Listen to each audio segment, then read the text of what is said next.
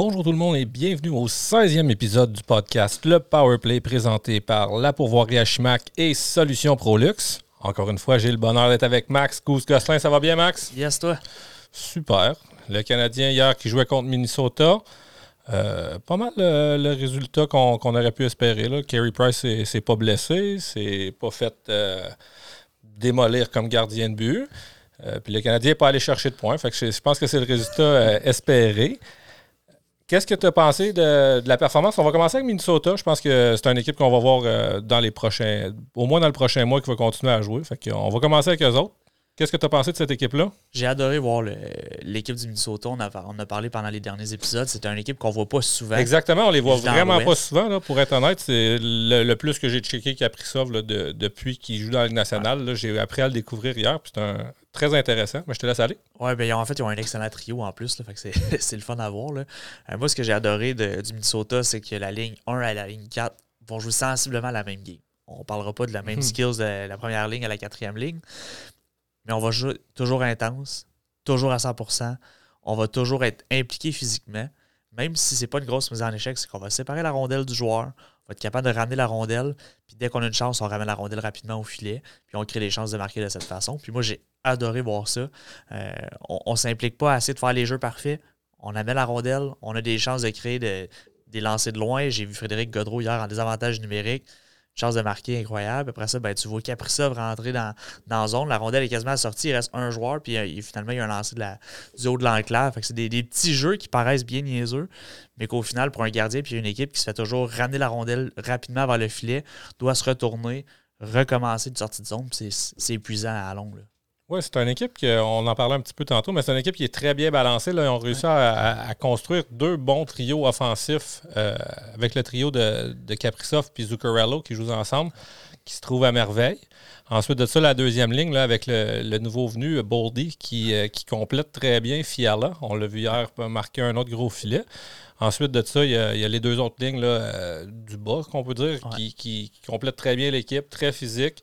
Euh, puis des Lauriers, qui était une grosse acquisition pour cette équipe-là. on l'a vu avec Montréal, avait aucune réponse à ce gars-là. Dès que ça, se commençait à chamailler, dès qu'il levait les yeux puis il voyait des Lauriers, il, respectait beaucoup. Ah, et puis c'est une ligne qui est, il est placé avec des joueurs qui qui ont le même style de jeu que lui. Fait qu'il n'est pas dépareillé de dire qu'il est obligé de faire ça absolument. Il sait ce qu'il a à faire. Il, a a un rôle à jouer.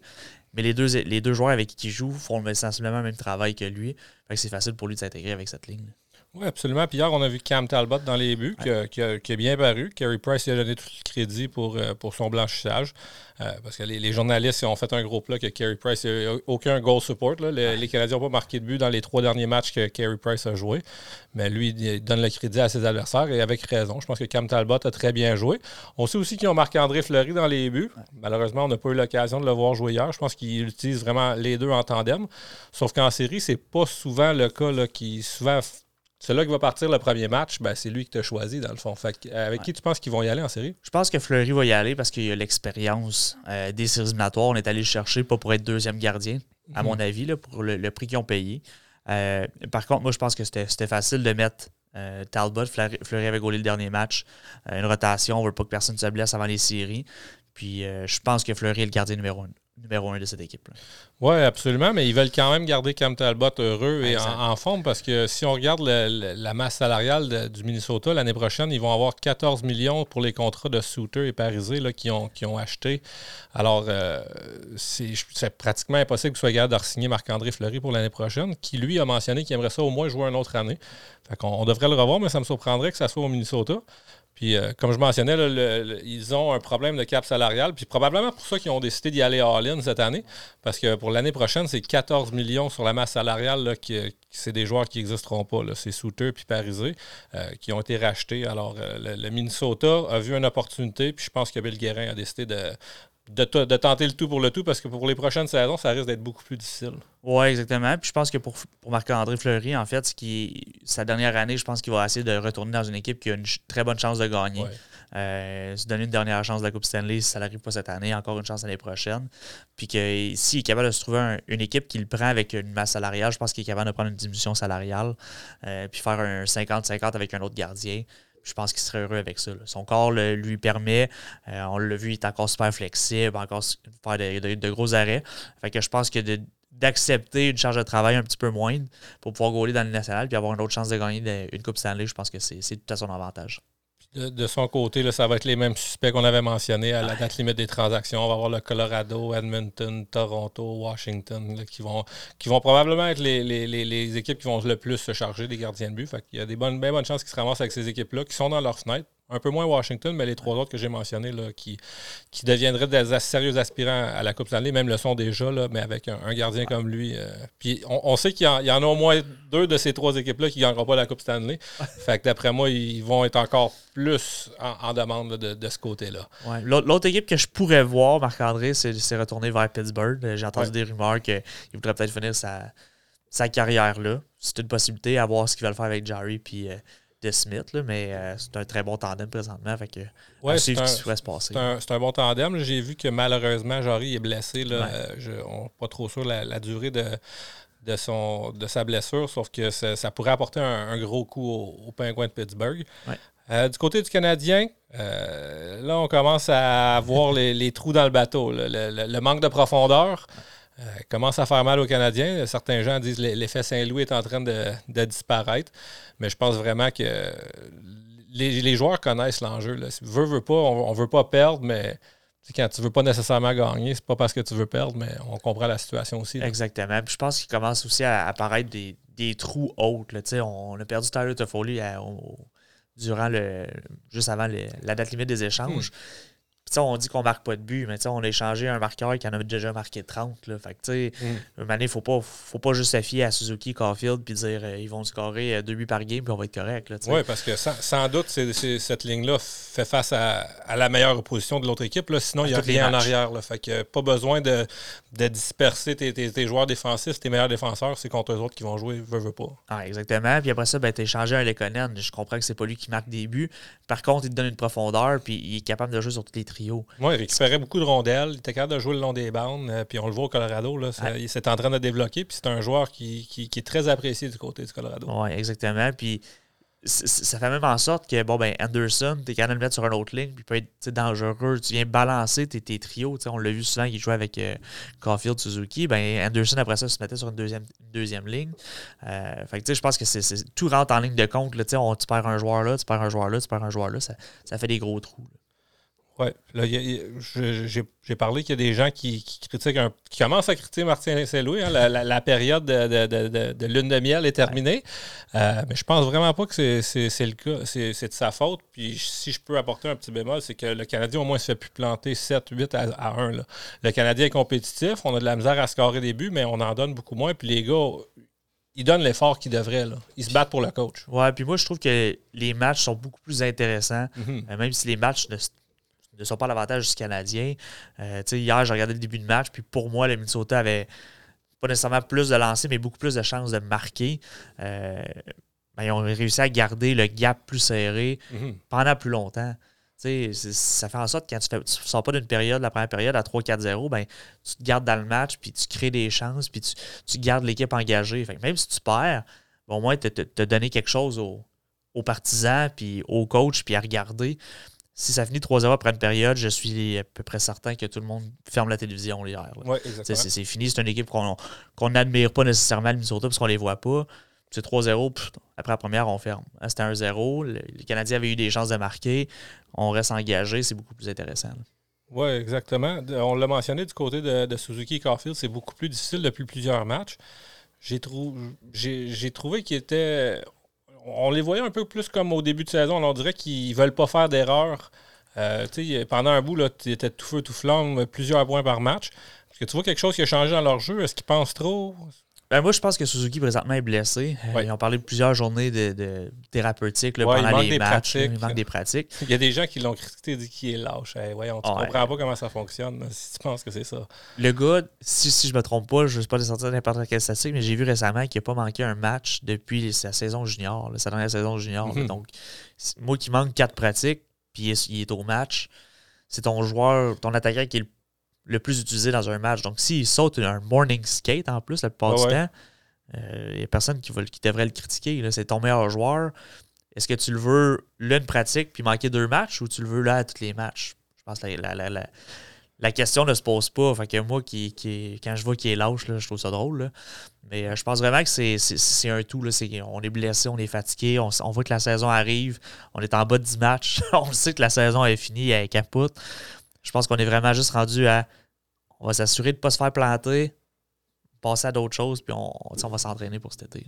Oui, exactement. C'est une, très bonne explication. Puis je pense que du côté de Caulfield, il ne peut pas tout le faire tout seul. On a vu des très beaux flashs hier, euh, des, jeux individuels, mais encore une fois, ça reste individuel. Puis dans une ligue nationale où que ça compétitionne à cinq gars sur la glace à tous les fois, tu ne peux pas faire rien tout seul. Le podcast d'aujourd'hui vous est présenté par Toiture Prolux.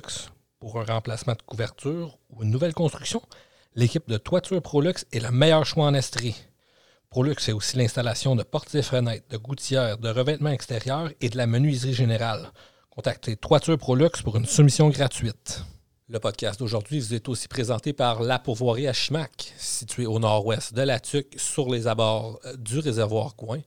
Euh, la Pourvoirie à Chimac, c'est mon entreprise. Ça ferait plaisir de vous accueillir pour un voyage en chalet ou en bateau maison pour un voyage de pêche ou juste pour le plaisir. C'est un super bel endroit dans le nord du Québec.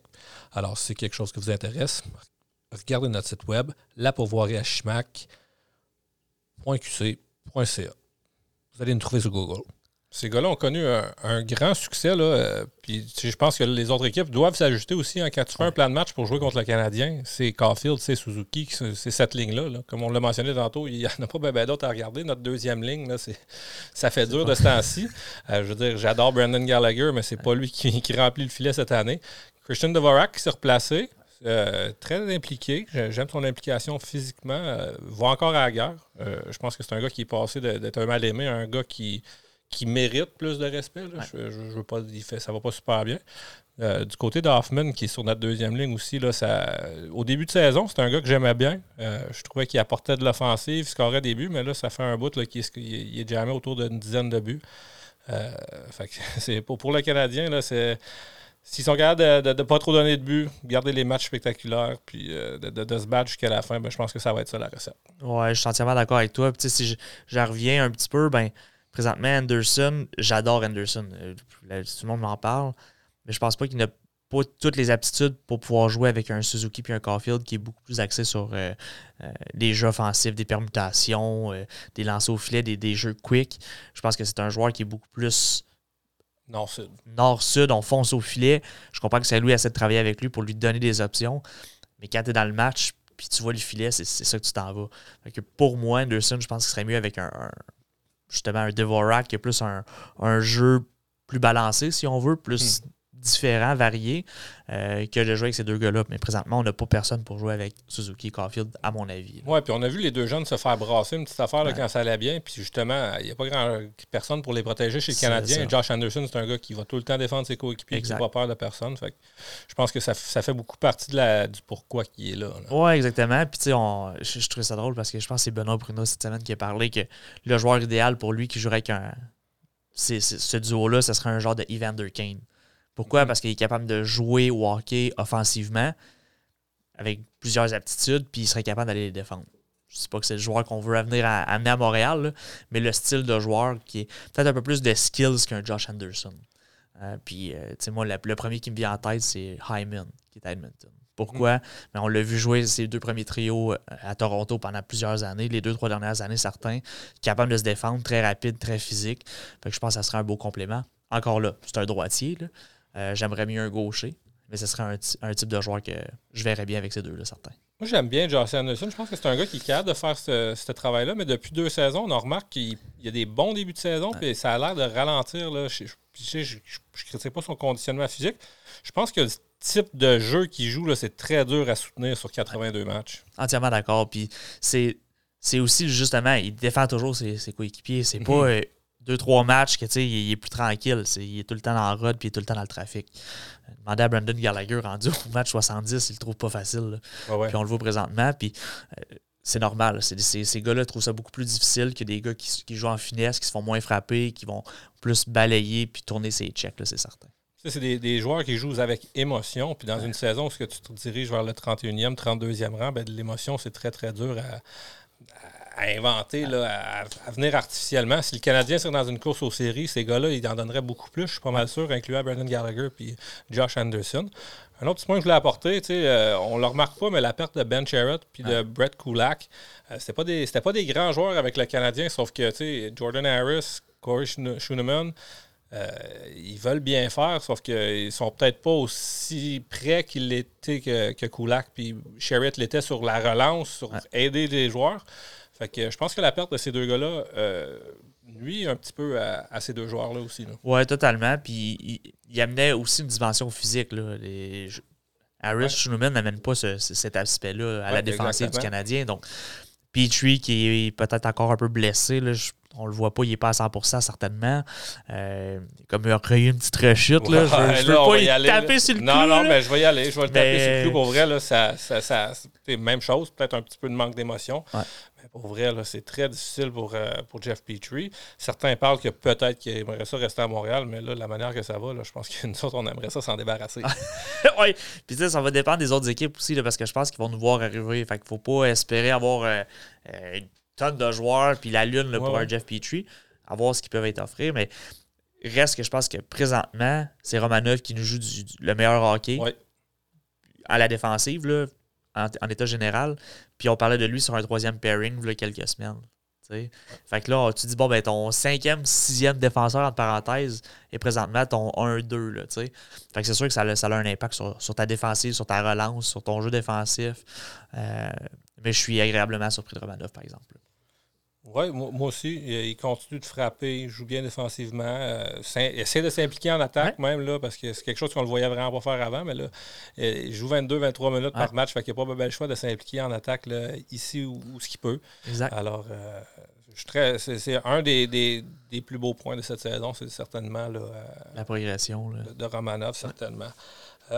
beaucoup de crédits pour les échanges sont allés à Kent Hughes, bien sûr, c'est rendu lui directeur général. On dirait qu'on a quasiment oublié euh, Jeff Gorton.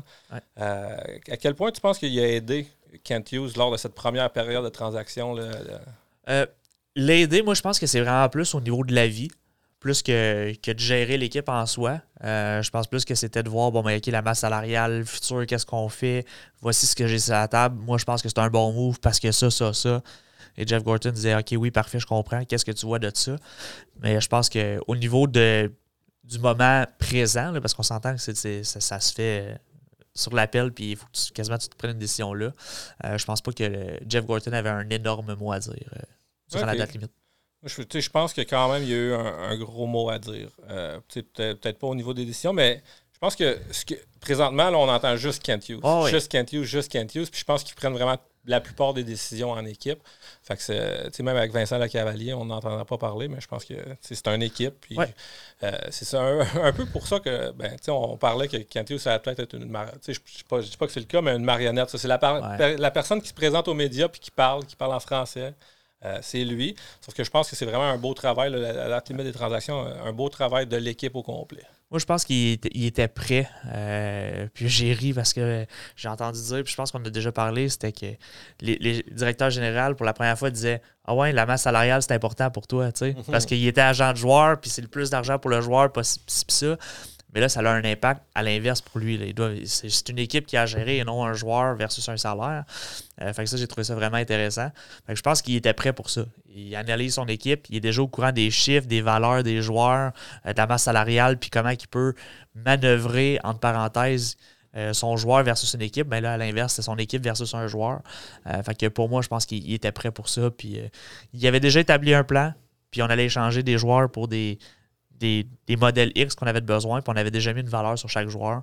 Si on se faisait offrir ça, on y allait. Oui, on a euh, Justin Baron, malheureusement, qui s'est blessé. Euh, on l'a vu quelques matchs. Il a scoré un, but quand même très spectaculaire, j'ai trouvé. Qu'est-ce que tu as trouvé de lui dans les, parties qu'on a réussi à le voir? Euh, les premières parties, je l'ai trouvé un petit peu nonchalant. c'est un joueur qui est très, très grand, un, un, un patin fluide. Fait qu'il il avait l'air peut-être un petit peu nonchalant. Je pense pas que c'est de la nonchalance. C'est vraiment, je pense que c'est une parure. je pense que c'est un peu le stress la vitesse du jeu, avoir une nouvelle équipe, prouver ce que, ce que tu es capable de faire. Euh, mais je pense qu'il va avoir sa chance au camp d'entraînement.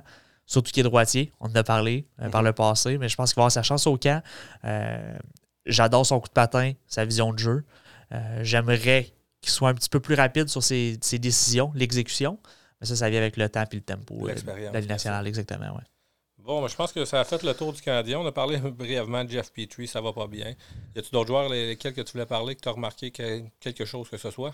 Ben, Paul Byron, j'ai trouvé qu'il il a comme eu un regain, mais c'est difficile. Puis on a vu qu'il était encore blessé et qu'il ne jouera probablement pas le prochain match. Euh, j'ai hâte de voir ce qu'on va faire avec lui l'année prochaine. Est-ce qu'on pense à l'échanger? Est-ce que c'est sa fin de carrière? Je ne sais pas. Euh, mais on doit prendre une décision. C'est de l'argent sur une masse salariale. Euh, il n'a pas été présent cette année. Qu'est-ce qu'on fait avec lui? Une question que je me pose. Ouais, je pense qu'il reste un an de contrat. Fait qu'un an, là, si on, s'entend, nous deux, qu'on ne veut pas nécessairement faire les séries l'année prochaine, mais je pense pas que c'est le genre de joueur que tu veux racheter. Je pense pas que c'est le genre de joueur qu'une autre équipe va, vouloir prendre non plus. C'est quand même un, bon leader dans, la Chambre du Canada. C'est un, un leader, c'est le genre de gars que tu as besoin, surtout s'il est capable de jouer. Malheureusement, euh, les, blessures ont l'air d'y courir après. Je pense que c'est aujourd'hui, Martin Saint-Louis a dit que c'est un gars qui a la tête dure. Je pense que ce qu'il voulait dire, c'est que ce gars-là, il veut jouer. Exact. il est blessé, ça n'a pas l'air de bien aller, mais il dit Moi, je suis prêt à rembarquer puis je vais y aller. Mais malheureusement, après, une, période puis un chiffre, ben, souvent, il est obligé de débarquer parce qu'il est vraiment plus capable puis c'est pas tolérable. Fait que, mais tu sais, un coéquipier exemplaire, un vrai joueur de la Ligue nationale, puis malheureusement, son, son petit gabarit. Euh, je pense que c'est en train de le rattraper. Oui, exact. Puis si j'ai un autre joueur à parler, ben, c'est Joel Edmondson. Moi, je pense que depuis qu'il est revenu, euh, a pris charge de la défensive. Pas mhm. nécessairement en minutes, on a parlé de Romanov, mais en termes de leadership. Je pense que ça fait une bonne différence. Euh, va être bon pour les jeunes défenseurs qui, ont, qui sont rentrés, les Harris, Sherman, Barron, euh, nomme-les toutes, là, sont toutes là. Mais je pense qu'il sécurise un peu la défensive du Canadien. Puis euh, pour moi, si j'avais un choix, à faire, puis là, je vais peut-être te lancer quelque chose, mais ce serait mon capitaine pour l'année prochaine. Moi, je pense que je veux faire un tremplin. On pense tous que Suzuki va être capitaine du Canadien, mais j'aimerais ça qu'on lui laisse la liberté de pouvoir prendre la maturité encore, mhm. puis dire à Edmondson, prends aller devant les médias, prends la charge, il a l'air à l'aise devant les médias. Euh, puis je pense que ce serait un, beau tremplin pour Suzuki. Moi, je suis super d'accord avec toi. Je pense que euh, j'aimerais pas ça donner ce titre-là à Suzuki tout de suite.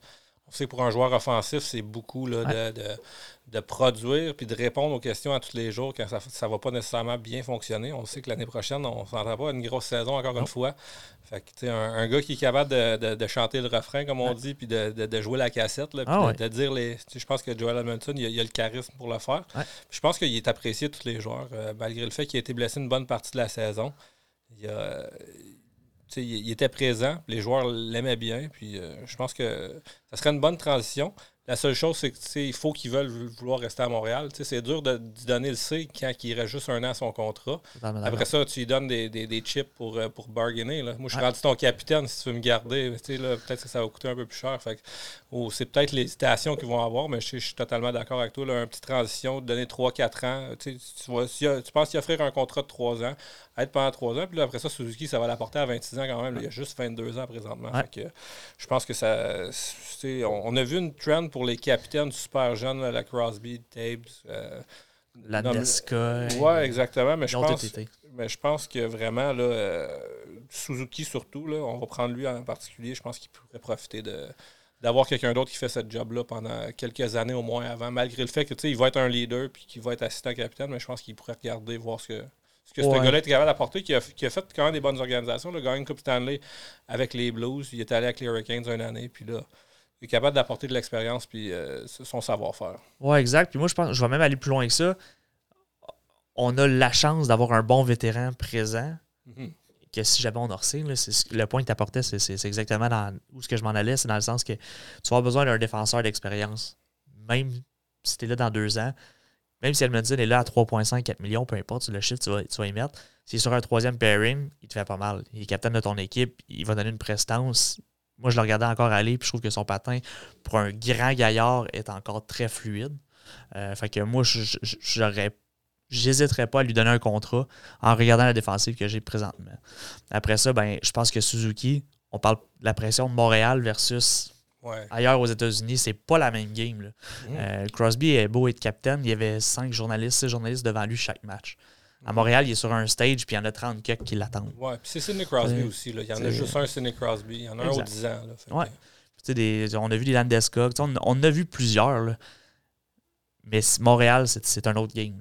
Ouais, on, on l'a vu à Toronto, c'est Tavares qui l'a eu. Exactement. C'est le même point. Puis je pense que ça, a été le meilleur move pour Austin Matthews qui vient d'accrocher euh, combien de buts. Là, on, on, lui a laissé cette. Garde-toi, occupe-toi de l'offensive, c'est ça qu'on veut de toi. Tavares a l'expérience, les journalistes, il va s'en occuper. Il est un gars de l'Ontario, de Toronto. Il va s'en occuper des journalistes. Puis je pense pas que c'était une, claque au visage pour Matthews. C'était pour se dire justement on va te tenir le plus loin des médias, occupe-toi de notre game. Lui va s'occuper des médias. parfait. Un petit dernier que je voulais jaser. Euh, David Savard. Euh, ça va mieux. Euh, connu un début de saison difficile.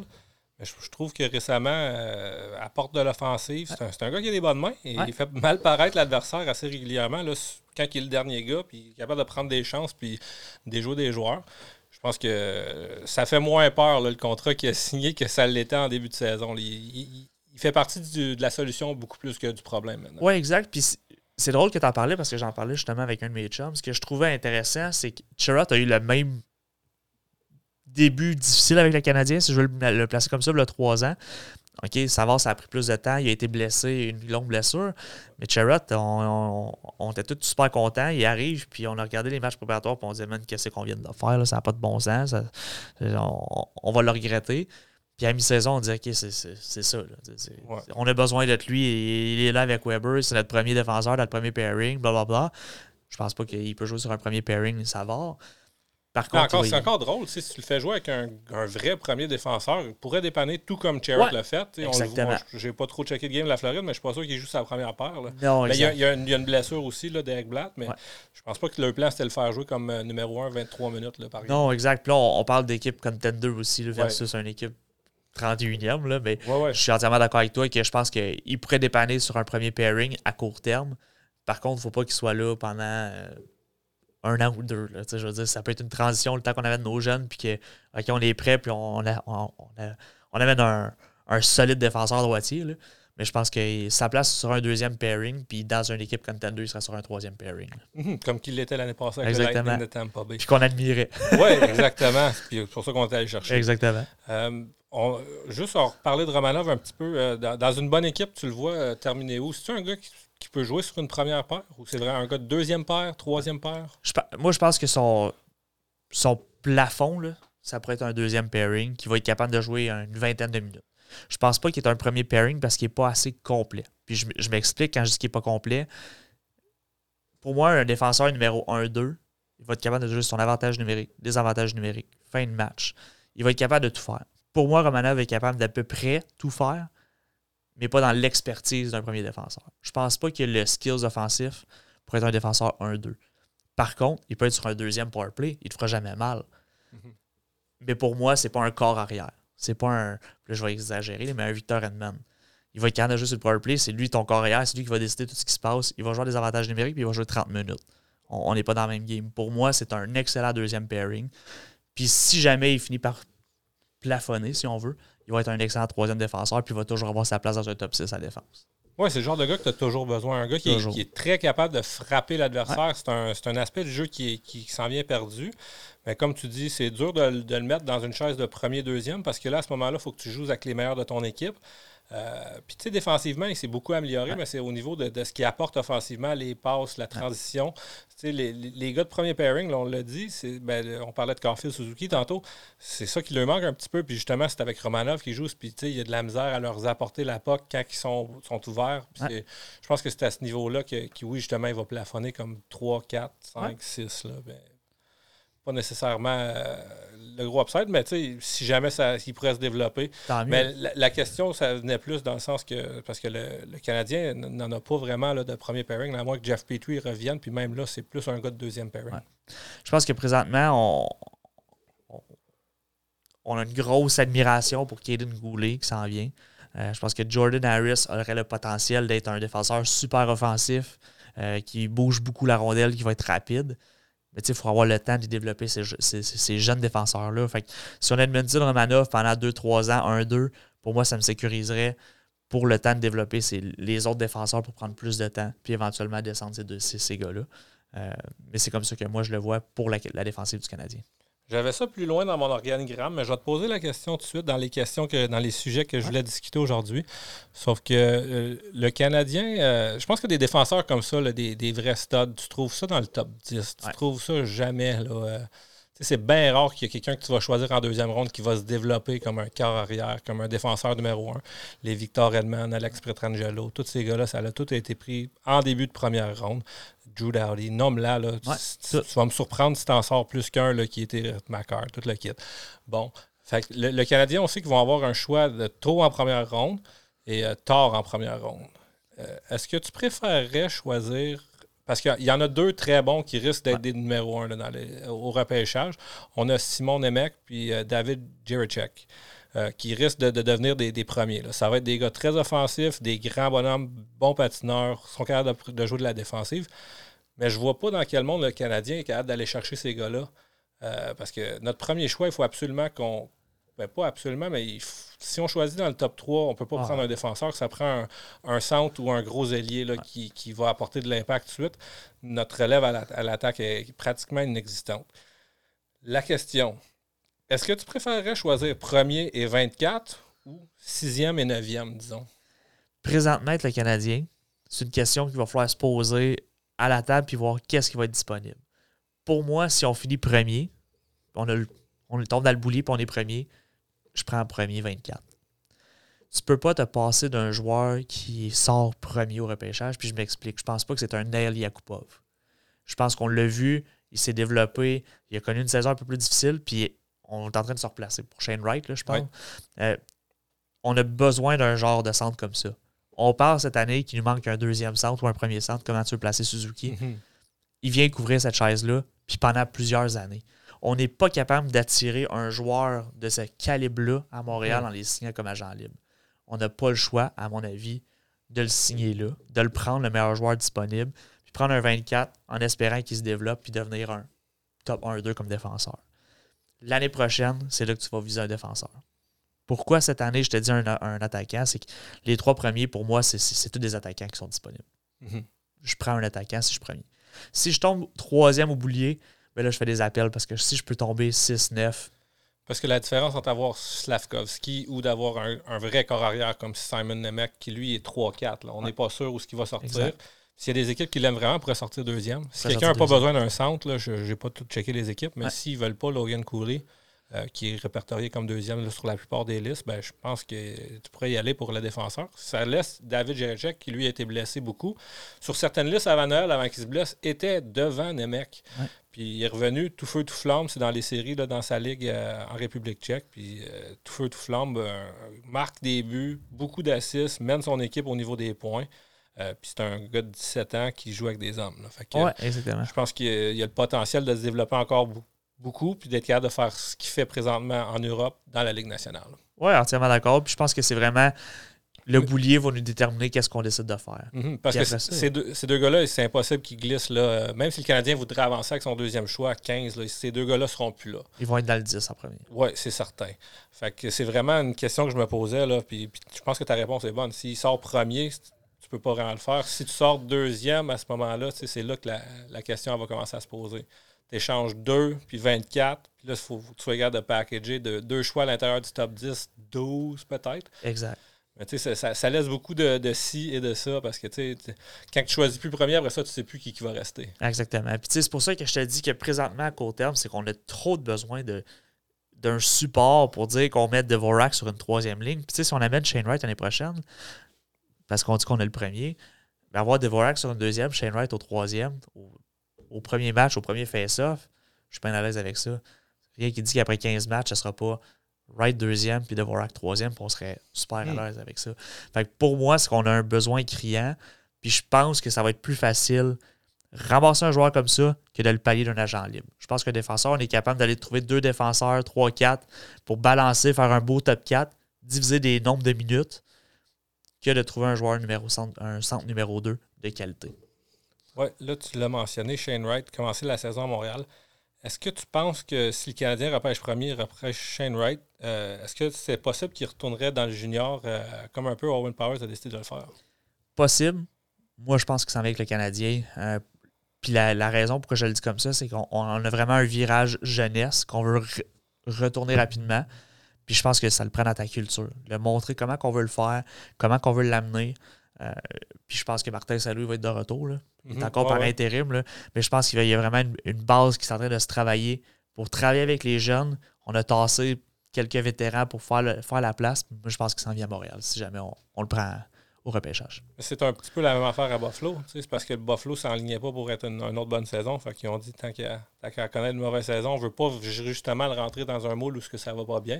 On le retourne là, euh, dans sa ligue. Puis... Ouais, puis je, pense que Power, par exemple, avait un petit peu plus de, pouvoir. un, peu un vrai jeu de mots, mais je pense qu'il avait vraiment l'intention lui-même de retourner au Michigan ou ce qu'ils savaient qu'il allait être euh, une puissance dans la ligue. Je pense qu'ils ont fini trois joueurs repêchés dans le top 10 ou top 5. Là. Fait qu'il y avait des réelles chances de gagner le, euh, la coupe dans NCAA. Fait que je pense qu'il y avait vraiment un gros mot à dire, qu'ils voulaient retourner là, aller jouer au championnat mondial junior, euh, puis faire une dernière année avant de monter avec Buffalo. Fait que pour moi, je pense que les scénarios sont pas exactement pareils.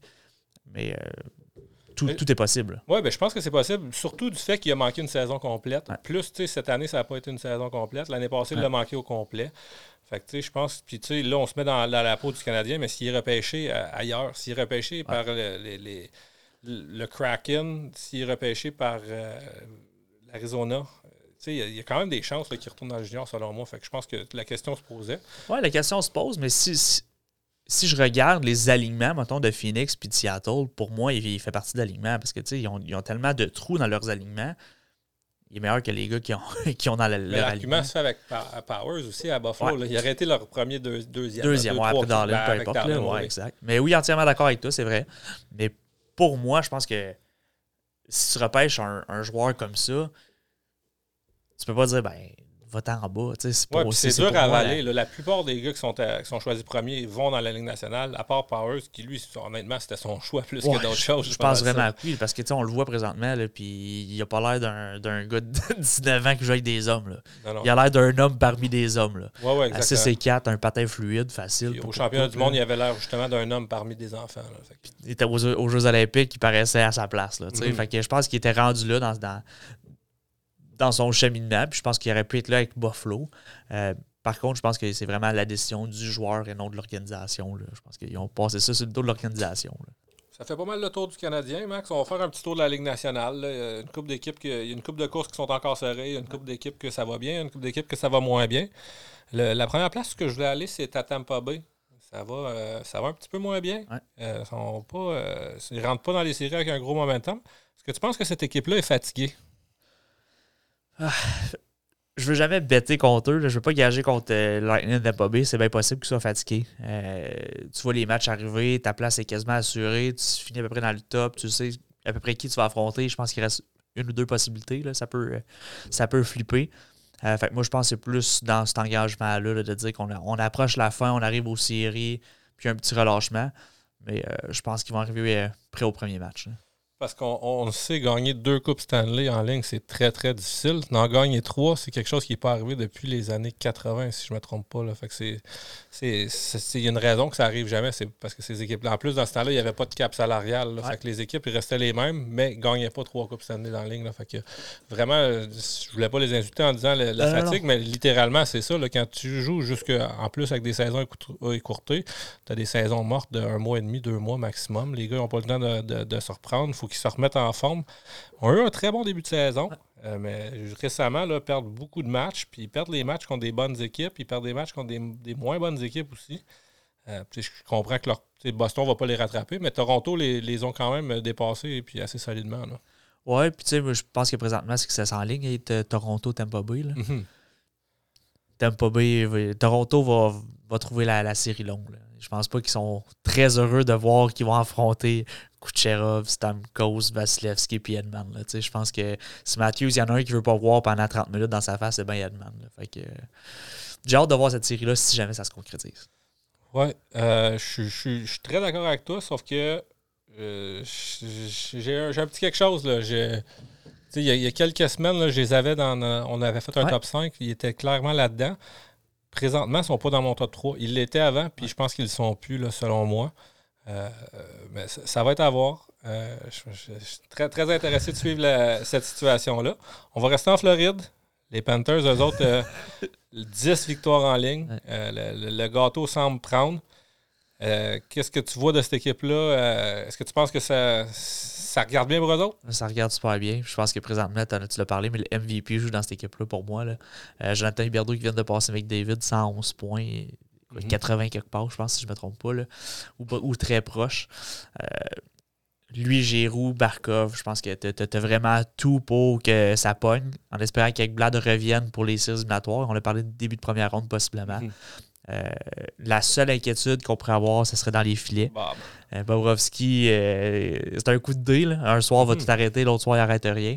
Spencer Knight, qui, qui, est un bon backup présentement, il va être un excellent gardien, mais n'a pas l'expérience de la Ligue nationale en séries éliminatoires. Mais je pense qu'ils ont tellement une bonne équipe, attaque et défensive, que je pense que Bobrovski va colmater les brèches. J'ai juste hâte de voir. La seule affaire qui m'inquiète, c'est qu'il gagne souvent des matchs à 7-6 ou 5-4. Ça n'arrivera pas en série. Fait que c'est la seule inquiétude que je pourrais avoir en parenthèse. Mais euh, tout feu, tout flamme, cette équipe, ils sont vraiment beaux à voir. Oui, c'est vraiment le fun d'avoir joué. Là. Une des, deux seules équipes là, que quand ils perdent par 3-4 buts, pas fini. La, game n'est pas finie. Et, puis, justement, je pense que ça, ça peut accorder une, une petite marge de manœuvre à Bravovski qui peut connaître des matchs un peu moins bons, puis gagner quand même puis pas faire perdre son équipe. Justement, puis je pense qu'il pourrait apporter Spencer Knight, puis lui, il pourrait justement, là, en, tant qu'être un jeune, ben, rentrer dans le filet puis faire le travail si Bobrovski n'est pas capable de le faire. Exactement. Entièrement d'accord. Bon, ben, on va passer aux prochaines équipes. dans la division, je voulais parler de Vegas. Je, suis bien content de voir ce qui se passe avec Vegas. euh, J'aime pas ça de, la manière. Ça a été beau à voir. Je suis content pour eux autres. Ça a bien été au début. Sauf que j'ai toujours trouvé que c'est pas une équipe qui était loyale envers leurs joueurs. Si tu leur en donnais pas, ou s'ils étaient capables d'aller chercher un gars meilleur que toi, même si t'es bon, ben, ils ont toujours tassé des gars. Marc-André Fleury, ils se sont débarrassés de, de leader là, avec Alex Stock euh, pour aller chercher euh, ils sont ouais, à Buffalo. Là. Jack Eichel. Jack Eichel. Je pensais que tu allais dire une pomme pourrite, c'est pour ça que je voulais pas, voulais pas te couper. non, mais tu sais, euh, je pense que Tox en ligne pour être le prochain capitaine à Buffalo. Puis euh, c'est pas le, le, cas pour euh, Eichel. Ça, ça, ça, va bien, il produit, c'est un bon joueur, sauf que n'a pas l'air d'avoir apporté l'apport qui est espéré avec Vegas. Oui, exactement. Puis je pense que pour moi, la, la, la plus, le plus gros problème, c'est qu'ils ont tassé Fleury pour les nerfs et que présentement, il n'arrête pas de rondelles. Si vous le regardez dans les filets, il, donne des buts que Fleury ne laisserait pas passer parce que justement, il donnerait le deuxième effort puis le troisième effort pour l'arrêter. Lenner, c'est en papillon puis il y a trop de trafic en avant de lui, il ne peut pas bouger. Il est là, il est statique, puis la rondelle, elle se tasse puis elle grimpe en haut. C'est fini. Fait pour moi, euh, j'ai regardé aller puis je me dis, ça, ça, se peut pas que cette équipe-là était premier dans sa division puis ne fera pas les séries en ce moment. C'est hallucinant. Puis ce que tu as dit de, pour Eichel, c'est vrai. Là. Je pense qu'il y a à peu près un point par match, mais il n'a pas, pas amené plus à l'équipe que ce que Toc amenait en termes de, qualité. Là, on s'attendait à ce qui arrive là, puis c'est 3 points aux deux matchs, 1,5 points par match, puis qui va nous relancer, puis nous donner des buts de plus pour être sûr qu'on gagne nos matchs. Puis présentement, c'est pas ça qu'il fait. Je, je l'ai mentionné, là, mais j'aime pas ça quand tu n'es pas loyal envers tes joueurs. Puis ça sort ça dans une organisation. Là les, les gars, c'est des leaders, puis ils savent que ils peuvent partir à n'importe quel moment, que, l'organisation, c'est comme si tu n'as pas de valeur envers ton organisation. Fait souvent dans le monde, c'est comme ça. Si tu m'en donnes, je vais t'en donner, mais si, j'ai l'impression que je suis expendable, ben, un moment donné, le, gâteau ne pogne plus. Puis surtout, quand tu fais gros des changements comme ça, un moment donné, ça marche pas. Le gâteau ne pogne pas tout le temps tout de suite euh, au, premier moment. Là. Fait que, je pense pas qu'ils vont euh, démanteler l'équipe si ça ne fonctionne pas. Sauf qu'ils vont avoir besoin d'une couple de, de, player meeting là, pour euh, tout se remettre dans le bateau puis tout ramer dans le même sens. Ouais, puis je pense que ça. S'ils font pas les séries cette année, pas démantelé, mais il, va devoir se passer quelque chose. Il y a quelqu'un qui va payer le prix. C'est impossible que tout le monde reste là puis que c'est des fleurs puis des arcs-en-ciel. C'est pas vrai. Là. Dans, le, dans le vestiaire, ça doit pas être beau. On a vu Mark Stone briser son bâton. Là. Ça abandonne à la fin du match parce qu'il avait perdu. Euh, je pense qu'ils sont à deux ou trois points de faire les séries présentement. Ils sont faut qu'ils gagnent des matchs. Là. Ouais, puis ils ne gagnent pas les matchs. Ils ont justement perdu un 4-0 contre Edmonton. Euh, ils ont perdu deux matchs consécutifs contre Vancouver. Des, des, des, équipes qui leur poussent dans le dos en plus. Je pense que ça l'augure vraiment pas bien. Je pense qu'il y a une course à cinq équipes. euh, pour trois places. On a Dallas, Nashville, Los Angeles, Vancouver, puis Vegas qui se battent. Puis c'est vraiment Vancouver puis Vegas qui sont, sont à l'extérieur. Puis là, il, ne reste plus grand match. Là. Il en reste 5-6 pour chaque équipe. Puis quand tu es quelques points en arrière, ça va être très difficile. J'avais vraiment écarté Dallas au dernier parce que pour moi, je, je voyais pas comment il allait rattraper euh, Vegas, mais c'est que Vegas échappe tellement de matchs que ça l'a ouvert la porte, tout simplement, euh, à Vancouver de les rattraper puis Dallas de les dépasser. Là. Fait que... Ouais, puis tu parlais de, de aussi. Là, il y avait des rumeurs qui, qui étaient sorties pour le reste de la saison. Euh, puis il est revenu, il a dit non, non, je, reviens, mais il n'est pas revenu à 100%, c'est clair. Fait que présentement, c'est même pas lui qui goal, c'est un gardien de but recru. Je me suis... Son nom m'échappe. Oui, à l'envers, je l'ai vu, mais Lénard a goalé le dernier match, je ne me trompe pas, ou l'avant-dernier. Euh, je pense qu'il se partage la tâche pour essayer de, de l'étirer, mais présentement, si tu n'es pas en série, il faut que ton gardien numéro en tout cas, lui qui est présent, je ne veux pas dire gardien numéro un, mais lui qui est présent te donne une chance de gagner les matchs, puis c'est pas ça qui arrive présentement. Ouais, mais tu sais, quand tu vas perdre 4-0, c'est pas juste le gardien. C'est pas juste le gardien. Tu pas, pas scoré de Non. Ça, euh, ça, on s'entend. on peut en parler à Kerry Price. ouais, exactement. Fait qu'on a parlé que s'ils font pas les séries, ça va prendre des changements là-bas. Est-ce que tu as une idée où ce que ça va commencer? Gérard Galland? Euh, non, c'est plus Galland, c'est De Boer. Ouais, je pense euh, que. Ouais, peut-être même McPhee. je, je sais pas, mais il faut, faut qu'il y, ait quelque chose. Ça, ça peut partir d'en haut, ça peut partir du bas, mais il faut qu'il y ait quelque chose qui dise que, bon, Vegas voici c'est quoi notre plan, là, parce que présentement, ça ne fonctionne pas. On est parti là, puis là, on descend. Là. Fait qu'il faut, faut qu'il y ait quelque chose qui se passe. Parce qu'on s'entend, ça ne peut pas être Eichel. Il vient juste d'arriver. Ouais, exact. Puis ils ont donné trop pour lui. Euh, c'est pas, ça ne sera pas Pietrangelo. C'est un morceau qu'il avait besoin, puis il, en il va encore en avoir besoin. Ça laisse Mark Stone, qui est un excellent joueur, un excellent leader. Max Pacioretty qui prend beaucoup de salaire, mais on l'a vu en début de saison, compter un, quasiment un but par match. Là, pendant, quand, il est en forme, c'est un gars qui, apporte beaucoup de buts, un gars d'expérience. Fait que je vois pas exactement aussi, d'après moi, ça, serait Pacioretty, mais c'est pas ça qui va faire que Vegas va devenir. ça leur rapportera pas tant qui, lui, justement, là, la perte de ce gars-là le fait très mal. Puis la perte de tous leurs choix.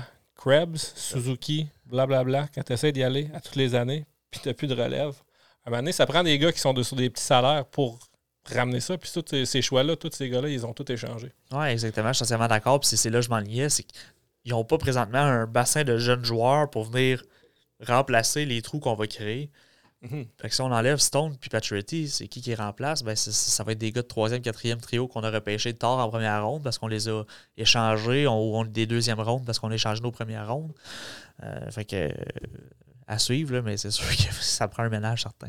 je pense que Vegas sont allés, euh, sont allés à puis des fois, quand tu vas à All-In, ben, ça marche des fois, puis des fois, ça marche pas. Ouais, puis t'es cas pendant plusieurs, tu sais, je dis pas plusieurs, mais quelques saisons par la suite, parce que justement, présentement, si tu regardes le Lightning puis les Panthers de la Floride pour les deux prochaines années, si, cette année, ça, ça choke, ça entend, je pense pas que c'est le cas, mais euh, il faut qu'ils rebâtissent après, là, puis ça va, être, ça va prendre un certain temps. Oui, ouais, puis ils sont commis à, plusieurs places avec des grosses sommes. Là, fait que euh, si ça marche pas, d'après moi, ils n'auront pas le choix de réessayer avec le même noyau parce que tu ne peux pas te débarrasser d'assez de, joueurs pour recommencer. Puis on le sait, c'est long. Euh, quand le Canadien le voit, là, il y a plusieurs gens qui espèrent pour la saison prochaine. Là, puis je, parle de ça avec plusieurs personnes. C'est pas, pas aux agents libres. On l'a tout le temps dit, c'est très dur d'aller chercher des agents libres. Le monde qui vont vouloir venir, surtout avec une équipe qui vient de finir 31e, c'est des gars qui n'ont pas besoin de choix. Non, c'est ça. Puis regardez Chicago. Là, pour moi, c'est un exemple concret. C'est une équipe qui a gagné pendant plusieurs saisons. Puis là, on, est prêt avec des salaires. Puis je dis prix parce que c'est des salaires qu'on donne, là, mais mmh. Taze Kane, c'est des bons joueurs, mais il reste qui te coûte 8,5 millions, tu peux pas les échanger pour rien parce qu'ils t'amènent quelque chose. Mais ils te coûtent quelque chose sur ta base salariale. Mhm. Puis pendant que tu gagnais, ben, tu repêchais très loin. Fait que les gars que tu développes, prennent plus de temps qu'un joueur dans le top 10, exemple. Oui, puis ils prennent plus de temps si, parce que ça reste des chances, mais des joueurs de fin de première ronde, deuxième ronde, troisième ronde, c'est beaucoup moins souvent que des, des, des, choix de, top 10. Puis tu as plus de chances qu'un joueur veuille aller jouer à Chicago que venir à Montréal.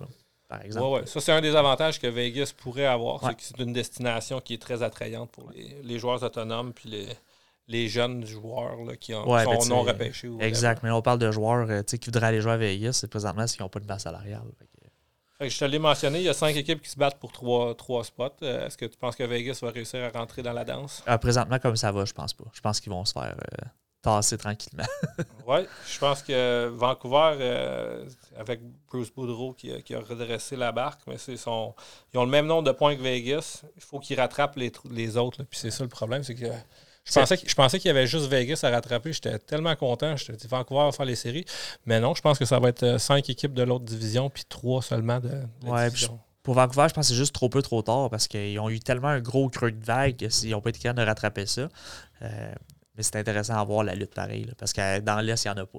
non, non, ça fait, ça fait longtemps que c'est terminé. je pense que la différence entre les équipes, c'est quasiment 25 à 30 points dans, les, deux divisions. Fait comme tu l'as mentionné, c'est terminé de ce côté-là. Est-ce qu'il y a d'autres équipes que tu remarques euh, qui ont retenu ton attention? Ben, je pense que Nashville a retenu mon attention pour Romagny aussi. On l'a parlé dernièrement. Oui. c'est ce qu'il fait, c'est incroyable. enlève ce joueur-là, les prédateurs ne sont pas en série, puis on n'a pas de discussion des prédateurs de Nashville. Fait que, euh, pour moi, c'est vraiment la révélation de cette équipe. Là, puis, Matt pour moi, qui a scoré 40, son 40e hier. fait que c'est ça, c'est un record de concession. Euh, mais tu l'as mentionné, là, il y a aussi qui a, qui a brisé le, record de points de cette concession-là. Euh, pour ceux-là qui ne connaissent pas Romagnassi, c'est un défenseur. Ça, c'est pas normal. Il est rendu à 80. La dernière nouvelle, il était à 85 points, mais ça fait quand même plusieurs matchs. Là. Avait des chances de se rendre jusqu'à quasiment 100 points comme un défenseur, quelque chose qui n'a pas été vu depuis les, des légendes. Oui, exact. Puis je pense qu'il y a vraiment le. Il can tout faire. On a parlé d'un défenseur numéro 1 d'Edman tantôt. Ben, Historien dans l'Ouest, qu'on ne les voit pas souvent, justement, mais mhm. il, fait partie de cette équipe-là. Puis il n'a pas la même shape que, Victor Edman. C'est un défenseur très, très fluide, très bon coup de patin, très bonne vision, euh, hockey IQ super intéressant. Puis justement, il, en donne aux prédateurs de Nashville. Je serais curieux de voir son, son temps par match sur la glace. Ça, ça, doit être assez un 25 et plus. Oui, ouais, beaucoup. Fait que cette équipe-là, c'est vraiment Nashville, c'est vraiment une équipe là, à trois piliers. On a parlé d'Yossi, du Shine à l'attaque. Ils ont, décidé de garder Fosberg aussi. Ils ont quand même une, attaque bien diversifiée. Puis dans les buts, on sait que Saros, c'est le il a déjà été leur meilleur joueur, puis il est toujours un de leurs meilleurs. Euh, fait que ça fait pas mal le, tour de cette équipe-là. Moi, j'en avais pas d'autres à mentionner. Euh, on sait que dans l'Est, il y a les Bruins de Boston. Ça, va bien de ce côté-là. Euh, les Rangers de New York, quand même une équipe très impressionnante. Trois jeux blancs consécutifs avec Igor Cherchterkin.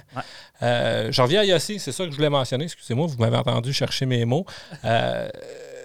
Kel McCarr qui s'en allait avec le trophée Norris pour la première début de saison. Euh, où est-ce que tu vois cette course-là pour l'instant? Moi, je pense que ça se joue vraiment de ces deux-là. Je pense mm va être le troisième par défaut. Là. Euh, mais je pense que pour moi, Yossi devrait le gagner. Pourquoi? Parce que c'est lui qui est le meilleur défenseur pour son équipe. Je pense que le MVP, c'est vraiment ça. Pour le Norris, je pense encore une fois que ça devrait être lui qui le gagne parce que si tu enlèves lui de l'équipe, il fait pas l'équipe. Il fait fait pas les séries, puis on parle pas des prédateurs. Si on enlève Kale McCarr, l'Avalanche, je pense qu'ils ont encore un potentiel de faire les séries éliminatoires avec l'attaque qu'ils ont. Je pense que pour moi, Roman Yossi en donne plus à son équipe que Kale McCarr pour son équipe cette année. Euh, tu as revu à la porte. Est-ce que Roman Yossi pourrait être euh, dans le trophée du joueur le plus utile à son équipe? Il faut, faut que ce soit dans les discussions. Oui, parce que tout le monde, c'était Ah, Matthew C. McDavid ça, Drysaddle C, Huberdo, on est bien d'accord. Sauf que le seul qui fait ça pratiquement tout seul ou qui est le meilleur de son équipe de loin cette année, c'est Romagnosi. Pour moi, c'est exactement ça. Autant que un gardien peut faire une différence sur 60 matchs parce qu'il est là et il apporte tellement à son équipe. Euh, je pense que Yossi, tu l'enlèves de l'équation. Les prédateurs ne sont pas dans les séries éliminatoires. C'est pas un peut-être, ils ne sont pas là. On parle pas d'eux autres ils seraient 10-12e dans, mhm. dans, leur division. Enfin, pour moi, il faut qu'ils soient dans les trois candidats. Absolument, je suis bien d'accord. Fait que j'aurais plein de questions là-dessus, mais euh, on va arrêter on va arrêter ça de être là parce que je pense qu'on va garder ça pour le, dernier épisode de la saison du podcast qui, justement, je vais, te, on va, je vais te demander tous tes candidats pour les, trophées individuels. Alors, je pense qu'on va arrêter ça là. Mentionner les Rangers de New York, par exemple, euh, qui eux autres euh, gagnent avec une équipe bien balancée, hein. c'est un excellent gardien de but, euh, une excellente défensive. Je pense que c'est quelque chose qu'on ne parle pas assez, mais avec Jacob Truba, Keandre Miller, Euh, Fox. c'est, là, tu parles de, trois défenseurs qui, surtout dans les séries, on sait que ces gars-là, dans les séries, vont être capables de jouer 25 à 30 minutes par match. Puis on en a mentionné trois. Là. C'est un de ces gars-là qui va être sur la glace à tous les chiffres. Deux probablement parce que Miller et Trouba jouent ensemble. Après ça, tu as Fox qui va jouer un autre 25 à 30 minutes. Là. Fait que c'est une équipe qui est très balancée. Euh, puis à l'attaque, un, power play qui est tout feu, tout flamme. Un, autre, euh, une attaque bien balancée. Euh, c'est pas une équipe que j'avais vraiment sur mon radar récemment, mais ils m'ont quand même très impressionné. Qu'est-ce que tu penses de cette équipe-là? Oui, mais je trouve que je pense qu'à court terme, euh, ce ne sera pas nécessairement facile pour eux. Par contre, dans l'avenir, je pense qu'ils ont un très bel avenir parce qu'ils ah ont des, un beau mix de jeunes défenseurs, de vétérans, de jeunes joueurs à l'avant aussi, qui vont être capables d'amener pendant plusieurs années, qui vont être capables de garder ce noyau-là. Tu sais, que tu changes un joueur ou deux, mais le noyau ne sera pas touché. Euh, mais je pense que cette équipe-là, peut-être cette année, ça va être plus difficile. Je pense que présentement, ils s'enlignent jouer contre les, les Penguins de Pittsburgh, que je ne voudrais jamais tirer contre eux, le gager contre eux. Euh, mais je pense que ça va être une des bonnes séries parce que ça va être euh, très égal comme série. Oui, absolument. Puis tu l'as mentionné, le futur pour cette équipe-là, euh, regarde vraiment bien. Tu as Alexis Lafrenière qui ne voit même pas de powerplay présentement. J'ai été dur envers son, à son endroit. je pense que peut-être que dans son draft, si on redraft, cette, euh, cette fois-là. Je ne suis pas sûr qu'il sort premier. Sauf qu'il joue avec une très bonne équipe, n'a pas nécessairement tout le temps de match qu'il mérite. Puis après avoir été laissé de côté pour un match, il ben, est revenu avec un super beau match, deux buts, dont un seront plus beaux en carrière, si on veut dire. Fait que c'est une équipe qui a, qui a beaucoup de, jeunes euh, avec beaucoup de potentiel. Ils ont beaucoup de place sur la masse salariale. Puis au-delà de les jeunes qui sont dans leurs alignements présentement, il y en a beaucoup là, qui ne sont pas dans l'alignement, qui, sont des, prospects numéro un. Si tu regardes leur prospect pool, comme on dit, c'est un des meilleurs de la ligue déjà. Fait que serait soit je suis capable d'aller chercher des joueurs pour avec des échanges, donner des prospects puis des choix, ou euh, faire amener ces joueurs-là qui, vont rentrer dans l'alignement des sommes modiques pour remplir des trous. Fait que je pense que le, futur regarde bien là-bas. Ouais, puis tu sais, je, vais mettre une petite parenthèse. Je pense que c'est un petit peu comme ça que le Canadien, Jeff Molson, je devrais mentionner, envisage le Canadien. Ça n'a pas été un rebuild qui a duré cinq ans. Là. Si vous ça a pris deux ans à peu près d'aller chercher un Panarin. On, s'entend que c'est plus facile d'attirer des joueurs à New York, mais c'est un petit peu le mindset qu'on veut amener. C'est, la mentalité qu'on veut, on veut amener. Un beau mélange de jeunes joueurs, quelques bons vétérans qui vont être bons pour notre équipe, créer de la place à, de à masse salariale, puis pouvoir bâtir avec ça. C'est pour ça qu'on a amené Jeff Gorton, à mon avis. Ouais, je, suis super d'accord. Petit différent. Tu sais, les autres sont allés chercher un gardien qui est sorti d'un peu de nulle part. Là, un gardien qui a été choisi en cinquième ronde, je crois, qui maintenant est tout feu tout flamme, mais ne fait pas le 10 millions qu'Harry Price fait présentement. Fait qu'il y a une petite différence à ce niveau-là. Mais oui, je pense que c'est un, un, exemple de, comment bien reconstruire. Tu as mentionné que ça serait possible qu'il joue contre les Penguins de Pittsburgh. Puis ça, c'est quelque chose qui, euh, qui te fait peur. Euh, j'ai mentionné tantôt que le, gardien de but était blessé. Ouais, Jarry. Jarry. Puis l'autre chose, c'est une statistique que j'ai vu passer récemment. Mais euh, les Penguins de Pittsburgh, je, pense que c'est depuis Noël, quand ils jouent contre des équipes qui sont hors du portrait des séries, pratiquement invincibles. Sauf que quand ils jouent contre une équipe qui est dans les séries, je pense qu'ils sont 4 et 20. Alors, quelle victoire, tu sais, quand ils pognent des vraies bonnes équipes, là, ils ne gagnent pas très, très souvent. Fait que je pense que ça ne regarde pas bien de ce côté-là. Puis on l'a vu, le Shashtokin, au dernier match, qui les a blanchis puis qui les a fait des petits babayes. Ouais. Euh, je ne gagerais, pas sur les Pingouins, malgré le fait que tu as Sidney Crosby puis qu'ils sont, sont dans ils connaissent une belle saison. Je suis pas sûr qu'ils seraient capables de battre les Rangers. Mais je pense pas que les Rangers sont capables d'aller jusqu'au bout. mais je pense qu'ils passeraient Pittsburgh. Ouais, ben je, ben, je, pense que je pense aussi qu'ils vont passer Pittsburgh avec le, la saison qu'ils ont, puis versus Pittsburgh, moi, ce que je trouve intéressant, c'est que tu affrontes quatre fois Sidney Crosby. Tu sais, faut que tu gagnes quatre fois contre Sidney Crosby. Mhm. C'est plus ça qui me stresse que les Penguins de Pittsburgh en soi, parce que Sidney Crosby est capable d'amener tout le monde à un autre niveau. Il est capable de dire à son équipe, avec le temps, Malkin, tes nombres toutes, de dire là, là, c'est assez. Voici ce qu'on doit faire, puis je vais vous le montrer comment ça marche, puis il va te sortir un match à trois points va te aller chercher une victoire. Fait moi, c'est plus ça, c'est qu'il faut que tu battes les Penguins de Pittsburgh quatre fois dans un set match. En saison, je comprends, tu peux les battre, tu peux y envoyer des babayes. On va laisser ça se jouer en série. Pour, moi, c'est ça la grosse différence. Mais je pense quand même que les Rangers seraient capables de vont passer euh, les Penguins de Pittsburgh. Puis une chose qui est très sous-estimée de Sidney Crosby, c'est que tu peux le mettre sur la glace euh, quand tu mènes, puis ça devient un Philippe Dano, ça devient un Andy Kopitar. Ben encore, avec encore plus de. Il n'y a pas besoin de le faire juste avec sa défensive parce qu'il est capable de contrôler le match quand il a la POC sur, sur son bâton. Fait comme tu dis, on peut jamais gager contre Nick Crosby. Fait que je gagerai pas sur cette série-là. Il va falloir qu'on se mouille, mais on gagera pas. Y avait-tu d'autres équipes que tu voulais mentionner qui retiennent ton attention? Euh, présentement, je te dirais que c'est. Dans l'Ouest, là, on a Calgary qui est tout feu, tout flamme. Ça n'a pas ralenti, ça va super bien. Qui est à comme 15 points d'avance sur son plus proche poursuivant, qui, est, qui est assez impressionnant. Euh, non, je pense que présentement, c'est moi, c'est la bagarre, si tu veux dire, pour les deux dernières places qui restent dans l'Ouest, qui est le plus intéressant pour moi. Oui, absolument. Puis on, l'a mentionné, le, Colorado, puis avec Calgary, puis les Panthers, je pense que c'était nos favoris. Avec le Lightning, je pense que le Lightning a descendu un petit peu, puis ça, reste ces trois-là. L'autre fois, on avait établi, on se demandait là, si notre top 3, euh, il serait plus favori que le reste de la Ligue pour gagner la Coupe Stanley. Puis c'est drôle parce que j'ai vu un, genre de... tu sais, c'est un pie chart. Là. Tu vois qui, qui a le plus de chances de faire les séries, après ça, gagner la première ronde, puis tout, puis tout. Puis j'ai pris les trois équipes qui avaient le plus de chances. C'était le Colorado, les Flames, puis euh, les Panthers. Les trois ensemble, ça l'additionnait tout près de 50 là. Ils étaient les trois à 15-16% Fait que si tu additionnes ça, c'était vraiment. notre ligne qu'on avait établie du top 3 contre le reste de la ligue était super bon. Fait Intéressant. Oui, je viens de penser pendant qu'on parle, mais s'il y avait une équipe que j'ai hâte de voir, les Hurricanes de Caroline. Mhm. Depuis à peu près un mois et demi, on n'entend pas parler parce qu'ils ont fait leur place en série, euh, ça roule, ils font pas de vent, font pas de vagues, mais euh, j'ai très hâte de les voir en séries éliminatoires. Oui, c'est une équipe qui est bien bâtie. Malheureusement, euh, quelques blessures. Là, présentement, Frederick Anderson qui s'est blessé. Len, puis leur capitaine Jordan Stall qui a été ramassé par Kyle McCarr, puis il est sorti.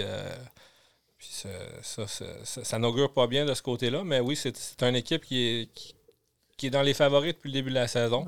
Très bien bâti. Puis je pense que euh, c'est, ça devrait pas avoir de difficulté à passer la première ronde. Parce qu'on sait qu'ils vont probablement pogner Washington. Ouais, ben, ouais, c'est pas Washington-Boston qui présentement pourrait, inverser de ce côté-là. Là. Ouais, ouais, c'est ça. Le playoff des séries, le, le, format des séries cette année a été euh, comme un peu chambardé, si on peut dire. Euh, l'année passée, c'était sûr que tu pognais une équipe de ta division en deuxième ronde. Cette année, c'est un peu le contraire. C'est plus en première ronde que tu es plus, euh, plus sûr. Fait que, euh, mais ça va être à suivre. Puis ben, je pense que tu as bien raison. Ça, reste quand même une équipe qui est dans notre top 3, notre 4, 5, 6. comme on avait dit la dernière fois. Je pense que euh, risque fortement de les voir en deuxième ronde, puis peut-être en troisième ronde. Puis, c'est, après ça, ça va voir les blessures, puis qui, qui a pogné un momentum, puis les match-ups aussi. Hein. c'est, ça, là je On ne sait jamais qui, qui tu finis par pogner. Des fois, tu es, beaucoup meilleur contre une telle ou qu'une telle équipe. Puis ça, va être avoir les séries, ça va être bien intéressant. Puis je pense que notre dernier podcast, on, va avoir le temps d'en parler en long et en large de ce sujet-là. Fait que Max, il reste juste quelques matchs à la saison. Euh, cette semaine, on pogne les Flyers, les Sénateurs, puis dimanche, le Canadien affronte ses rivaux, les Bruins de Boston. Cette semaine, euh, j'ai décidé de, choisir un des Bruins de Boston pour faire notre player breakdown. J'ai pris ton préféré, Brad Marchand. Euh, quand je t'ai annoncé ça, tu m'as dit que tu l'haïs. tu l'haïs pour mourir. Je peux te dire que je pense que je l'haïs aussi, mais j'ai un énorme respect pour lui. Euh, mais c'est un rat. C'est le genre de gars que tu veux pas jouer contre, tu veux pas jouer, tu le veux même pas dans ta ligue, mais si tu l'as dans ton équipe, ben c'est un gars que tout le monde adore. Fait qu'aujourd'hui, on, va essayer de décortiquer son jeu un petit peu puis voir qu'est-ce que ce gars-là fait d'extrêmement bien sur une patinoire. Fait que je te laisse partir avec ça, Max. Brad Marchand.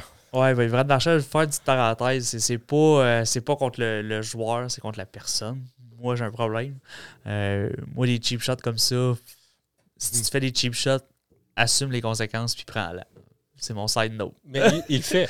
il le fait. Pour, pour lui donner le crédit. Mais souvent, il, va chialer sur qu'est-ce qui se passe contre lui quand il en a fait une mm C'est un peu ça qui, vient me chercher, mais euh, en termes de joueur de hockey, écoute, euh, on l'appelle la perfection line avec Marchand et Pasternak. Il, il y a une raison pour ça.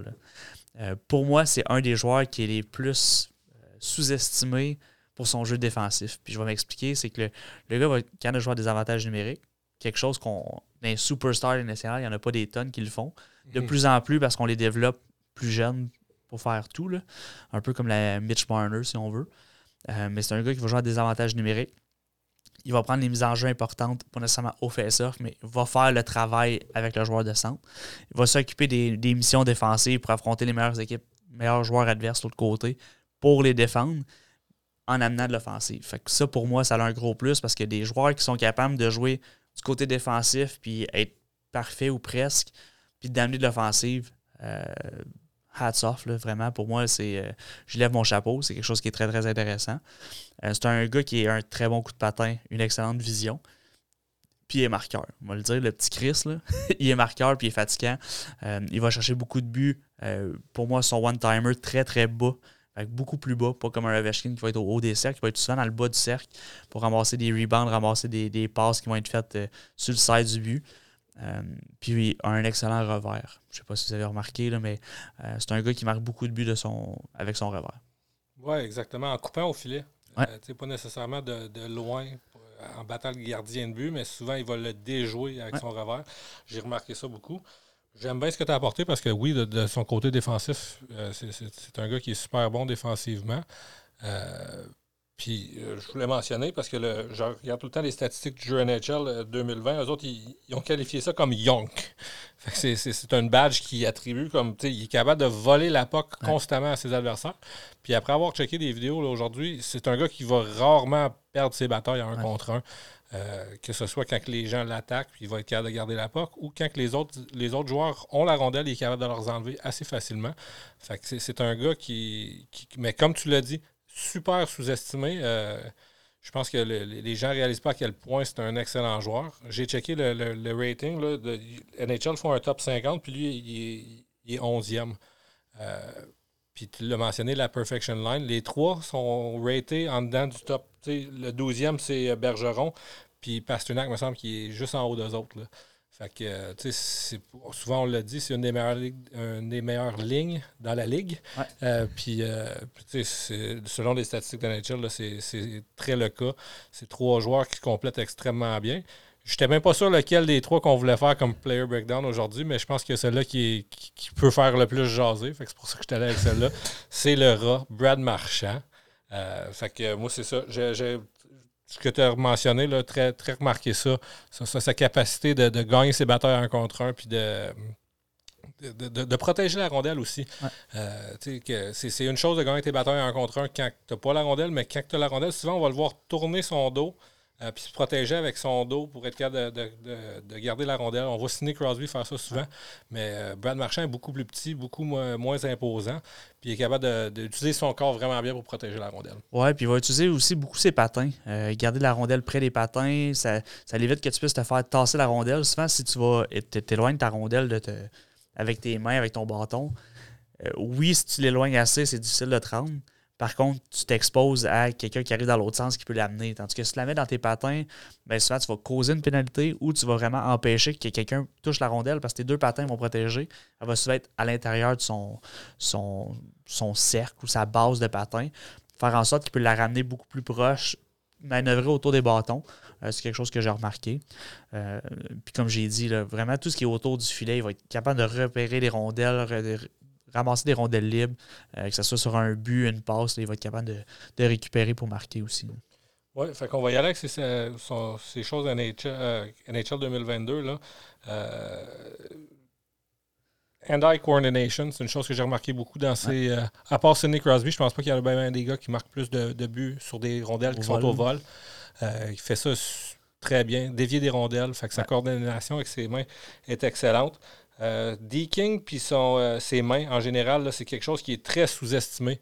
Tu l'as mentionné, il est capable de, de, d'angle la rondelle quand elle est dans ses patins.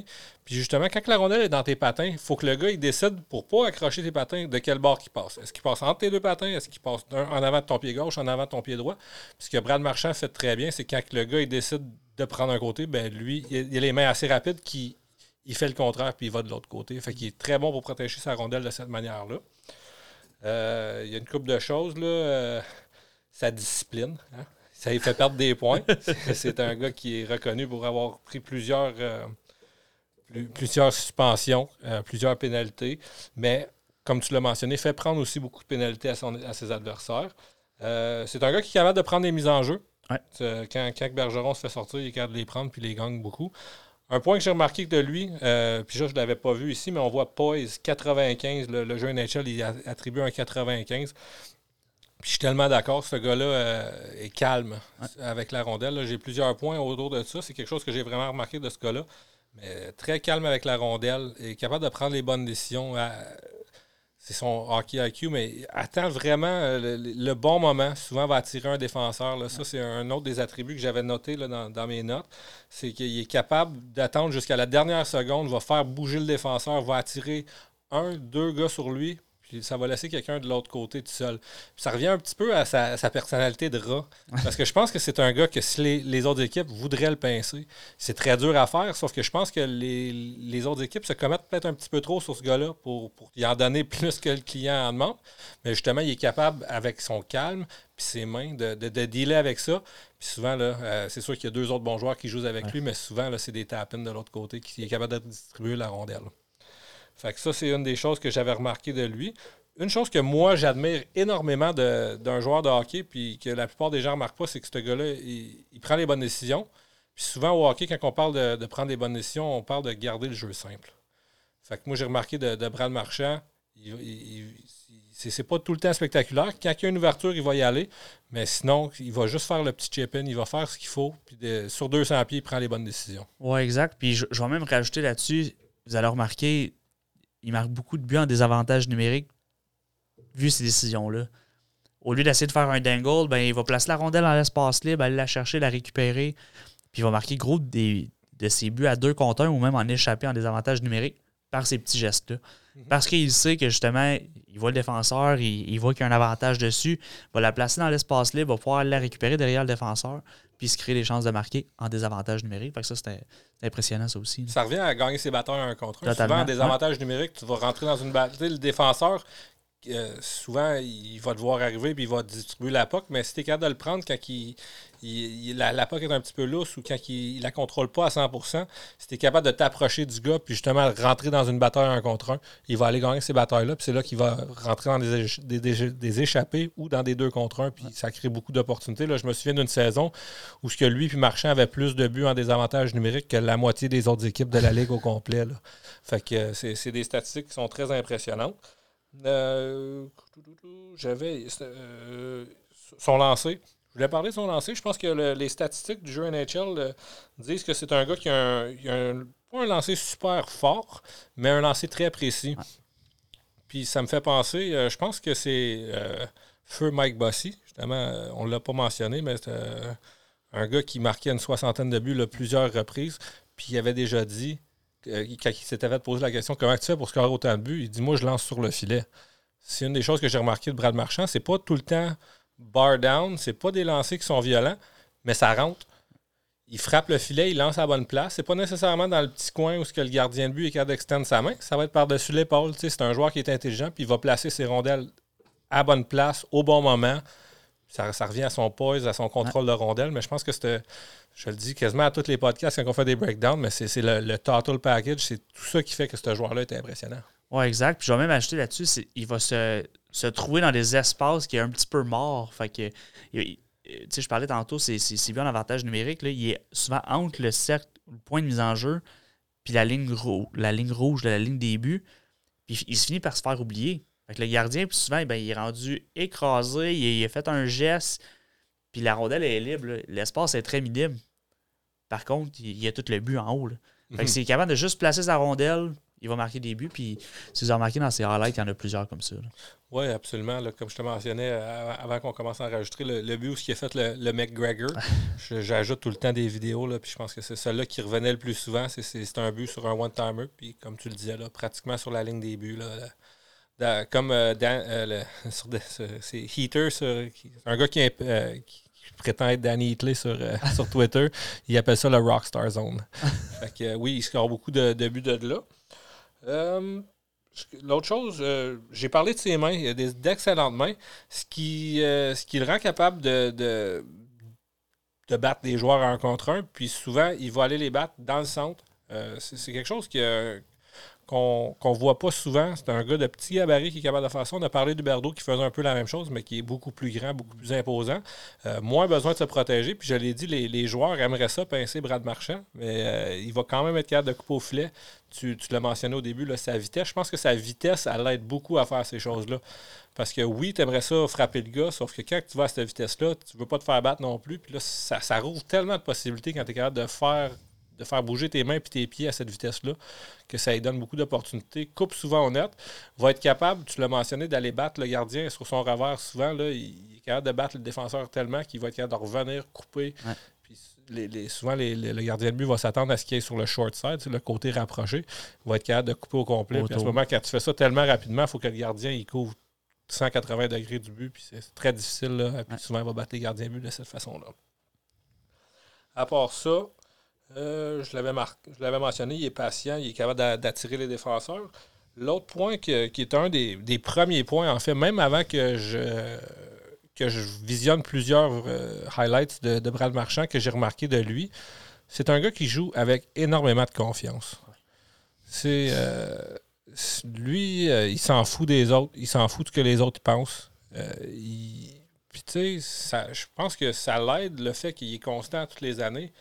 Euh, il joue avec de la, confiance. C'est pas un gars qui a des hauts et des bas. Ce gars-là, il croit en lui-même, il croit en ce qu'il fait. Puis euh, je pense que cette confiance-là, ça l'aide énormément. Ouais, puis je vais même ajouter que il y a plus d'un point par match en moyenne, si je ne me trompe pas. Mhm. on, le met dans une catégorie peste, puis il va chercher 60 minutes de punition, puis on c'est pas grave, mais va sortir avec une, saison de plus de 80 points pareil. Là. Euh, fait que je pense que c'est quelque chose que le monde a, comme tendance à oublier. Puis son côté peste, il a un petit peu mis de côté, je vous dirais, un petit parenthèse, pour se concentrer au hockey. Puis pour moi, ça aide beaucoup les Bruins. Parce qu'il s'est fait une réputation, il est haï, puis tout le monde veut le tuer quasiment. Mais il réussit à faire ses points. Puis présentement, ben, le monde, justement, ils ont une attirance vers lui, puis il crée des espaces libres à cause de ça. Oui, absolument. Moi, c'est un joueur que, surtout en début de carrière, tu l'as mentionné, c'était le petit rat. On le détestait. Grande rivalité avec le Canadien. Tu sais, euh, à cette heure, euh, même si le Canadien est dans la même division, on les voit, je pense, trois fois par saison cette année. C'est vraiment pas beaucoup. Euh, ouais, un petit peu. Tu sais, je pense que ça fait du bien aussi de voir toutes les équipes plus souvent. Sauf que, tu sais, c'est justement des rivalités comme ça. Tu vas moins haïr des joueurs, là. Brady Ketchuk, un petit peu la même affaire. À Ottawa, si on le jouerait encore huit fois par année, on l'aillerait beaucoup plus que, c'est le cas présentement. Euh, pour en revenir à, Brad Marchand, est-ce qu'il y avait d'autres choses que tu avais notées, que tu avais pensé à ajouter sur, son, sur ses talents? Ben moi, je pense que sur, son talent, je pense que c'est qu'il est, capable de, bien faire plusieurs choses. on, a parlé d'un Sidney Crosby qui fait des choses extravagantes dans tous les domaines, mais c'est un peu dans ce style-là, peut-être moins hallucinant ou moins impressionnant. Mais pour moi, c'est pas, pas un Panarin, c'est pas un Ovechkin qui ont un, bagage plus précis. Il va vraiment avoir un package plus complet. Euh, puis pour moi, je pense que comme GM, je serais plus intéressé à avoir un joueur comme ça qu'un marqueur de 45-50 buts qui fait juste marquer des buts. Ça, mhm. c'est mon option, c'est mon idée. C'est mon monde avec tes oui, mais ça, revient un peu à ce que je disais au début. Quand je disais qu'il garde ça simple, c'est c'est pas, pas justement, c'est pas flashy comme les joueurs que tu as mentionnés. C'est vraiment, il prend les bonnes décisions, il garde ça simple, un peu à la Sidney Crosby.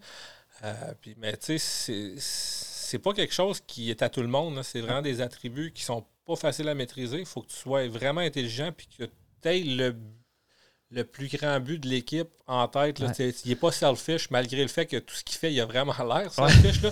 Mais je pense que ce gars-là, il prend un peu moins de salaire qu'il pourrait en mériter. Définitivement, en fait.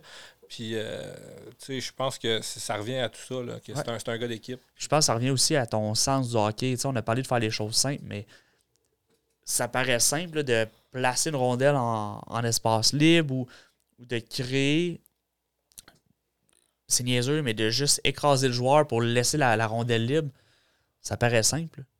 Mais ça vient de dégager toute ton, équipe en zone défensive au lieu d'essayer de, te retourner pour te faire une passe précise. Mais là, tout le monde est décalé en synchronisme. Puis là, finalement, il y a un revirement. c'est des petites affaires qu'il faut que tu fasses au bon moment. Exact. Qui, ça, pourrait être des erreurs si tu le fais pas au bon moment. Mais justement, lui, il, il a le bon timing. Puis il le fait au bon moment. Puis il est placé avec des joueurs qui comprennent la façon qu'il joue. Puis je pense que ça, ça, l'a aidé beaucoup dans sa carrière, dans son cheminement, avec un gars comme Patrice Bergeron, puis qui ont grandi ensemble avec les Bruins de Boston, qui ont été capables de rester ensemble aussi. Là. Euh, je pense que ça l'a aidé dans son cheminement, c'est sûr. Oui, absolument. C'est un petit peu là que je voulais diriger la conversation. À quel point tu penses que ce gars-là aurait été aussi bon s'il aurait été dans une équipe différente?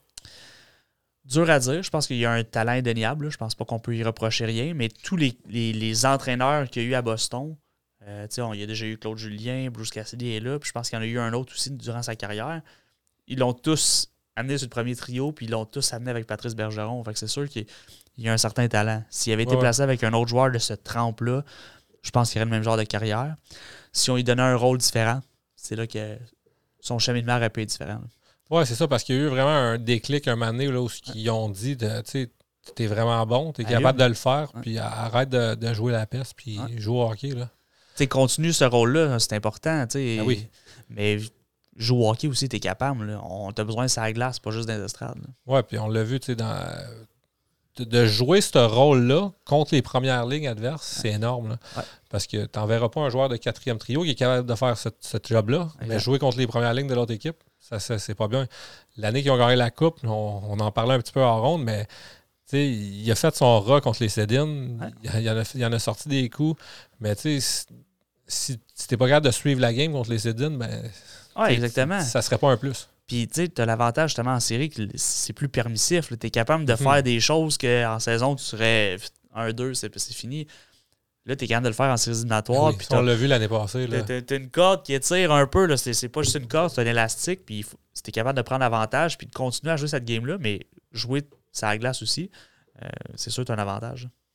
Euh, je pense que moi, de mon côté, ça fait pas mal le tour. Y avait-tu d'autres points que tu avais vus? Pas mal complet, je te dirais. Ouais, je pense que 20 minutes sur Brad Marchand, là, on, on, en a, plein notre chapeau. Fait en début de saison, Max, on avait fait une comparaison entre trois joueurs euh, Panarin, Huberdo, Marchand.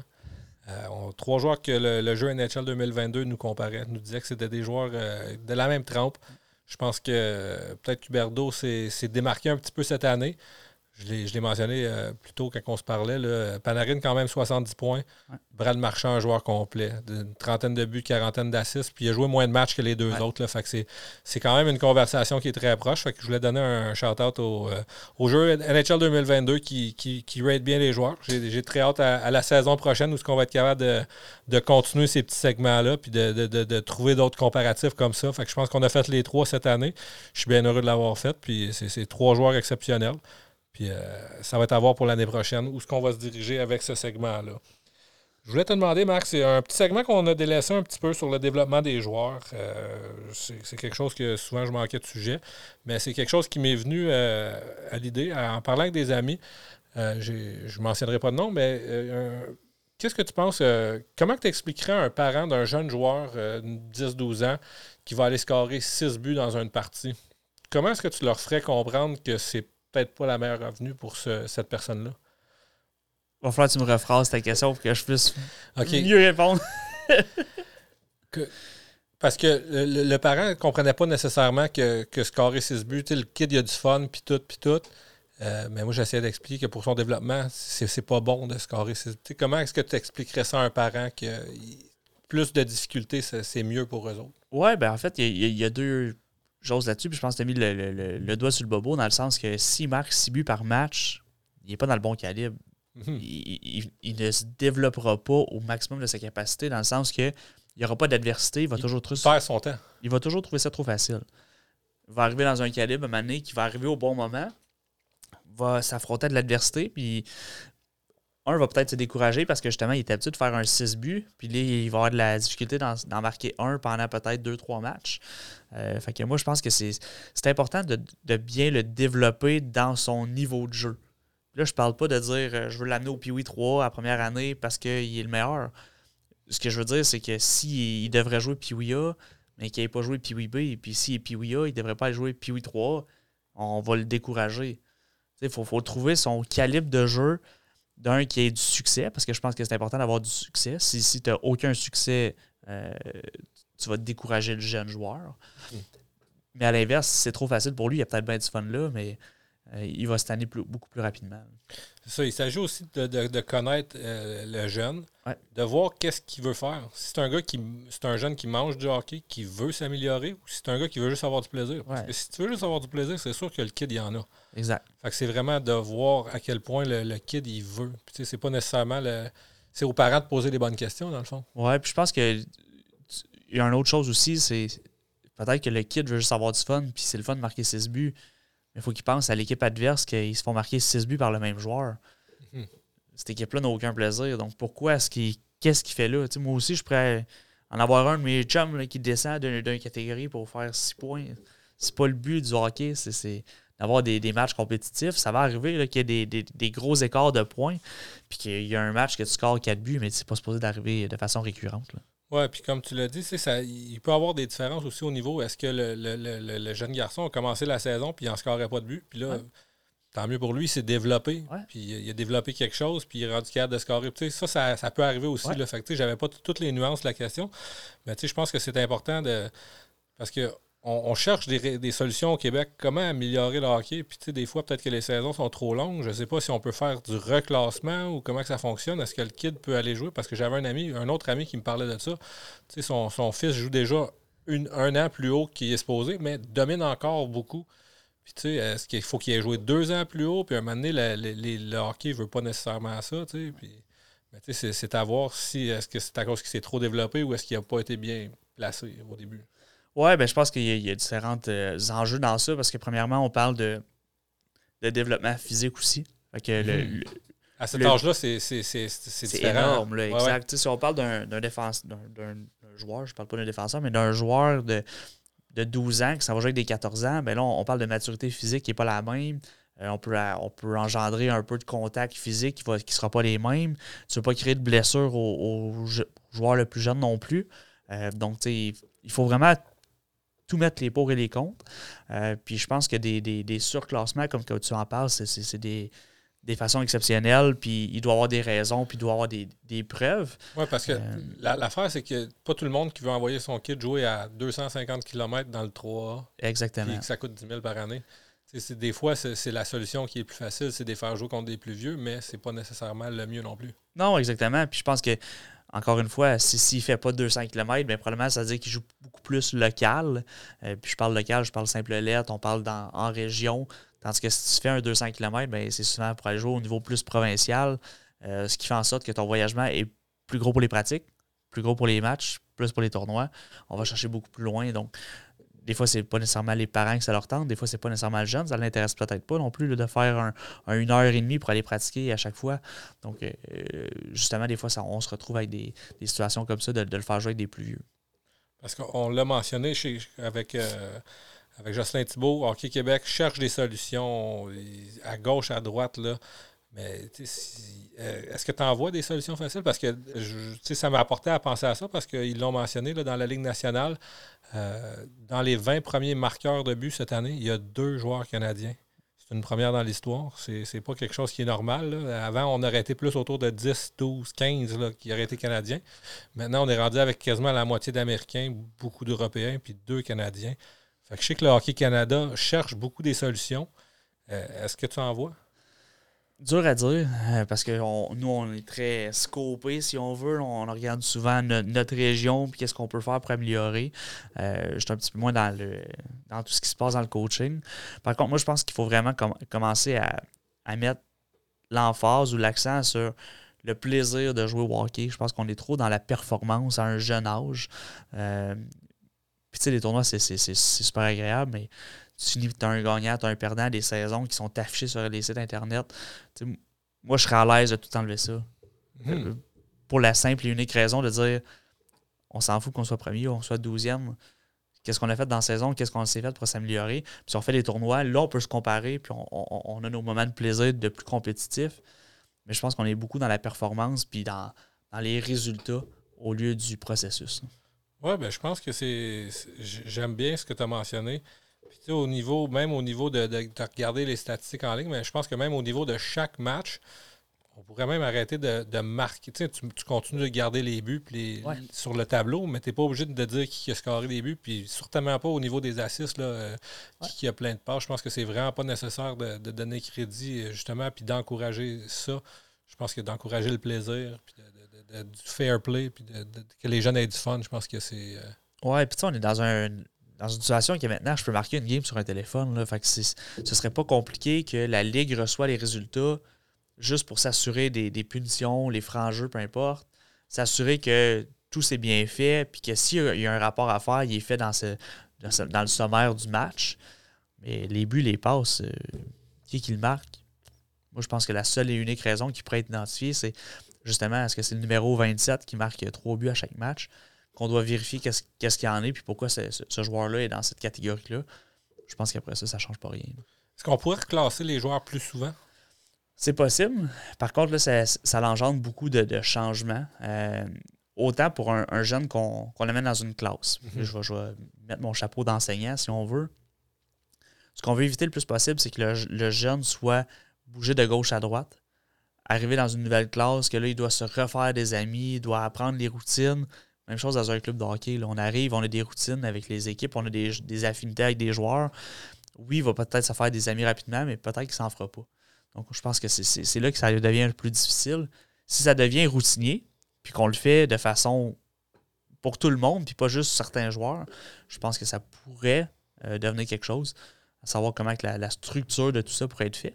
Mais je pense que ça, deviendrait devenir dire, bon, ben, exemple, le Pee-Wee A, je mets, je mets, ça comme net. Mm. On avait quatre équipes, bon, on est rendu à Noël, on, remélange les équipes pour, balancer le plus possible. Est-ce que ça se fait? J'imagine que oui. Est-ce que tout le monde veut le faire? Là est la question.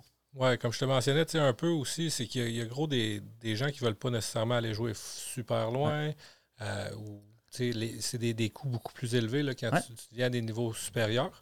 Mais tu sais, on sait qu'au niveau adulte, justement, pour être capable d'avoir plus de plaisir pour les adultes, c'est pas nécessairement toi qui choisis le niveau dans lequel tu joues. Puis je pense que il y a un petit peu de ça aussi, là, que les joueurs qui décident de rester au niveau local, puis on peut comprendre au niveau financier, puis au niveau de, la route, puis tout ça, mais est-ce qu'il n'y aurait pas manière justement que ça coûte pas plus cher d'aller jouer dans le deux lettres, puis que ben, il va y avoir des autobus ou whatever que ça va prendre, puis que tu comprends ce que je veux dire? Que le gouvernement aide financièrement pour que, justement, ben, tu n'aies pas le choix. Si tu te fais dire que toi, tu es un joueur puis oui 2A, ben, tu es un joueur puis oui 2A, puis tu n'iras pas jouer dans le A, puis scorer 6 buts par game. Ouais, puis je pense que ça, ça vient de encore plus loin pour moi. Là, le, dans l'optique que un joueur qui habite peut-être à 50 minutes, je comprends que ça ne tente pas de faire 50 minutes à chaque fois qu'il va pratiquer. Mais s'il fait un 20 minutes pour aller faire un 6 points par match, ça l'aide qui dans le fond? Mhm. Ça l'aidera pas l'équipe avec laquelle il joue parce que toute cette équipe-là va être ciblée vers ce joueur-là. Puis ça l'aidera pas les autres équipes qui l'affrontent parce qu'ils n'ont pas de plaisir à jouer contre cette équipe-là. Mhm. Est-ce qu'il peut y avoir des moyens financiers?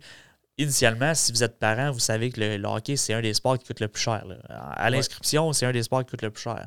Donc, est-ce qu'il doit y avoir quelque chose qui doit être fait pour ça? Assurément, la plupart du temps, c'est les villes qui entretiennent les, les glaces, est-ce qu'il y a moyen de travailler avec les villes?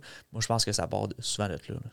Oui, absolument, je suis bien d'accord. Puis je pense qu'on a un petit peu mis le doigt sur le bobo. Là, de, c'est plate, c'est de l'aide financière, mais quand on parle d'aller jouer dans le budget 3, ça coûte 10 000 par année.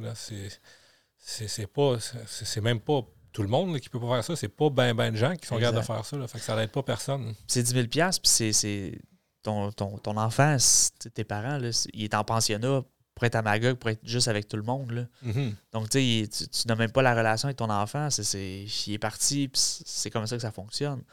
Euh, là encore, là, on, parle de situation, mais c'est pas non, plus plusieurs joueurs qui font le budget 3, mais fais en sorte que si ça coûte 4 000 au lieu de 10 000, ben peut-être que ton, ton bassin vient de changer, puis peut-être que les, les gens qui n'ont pas toujours les moyens, ben, disent ben, je vais envoyer mon, mon jeune au camp qui a une chance de se faire prouver que de retourner au, au midget 2A, puis après ça, faire euh, peu importe ce qu'il veut.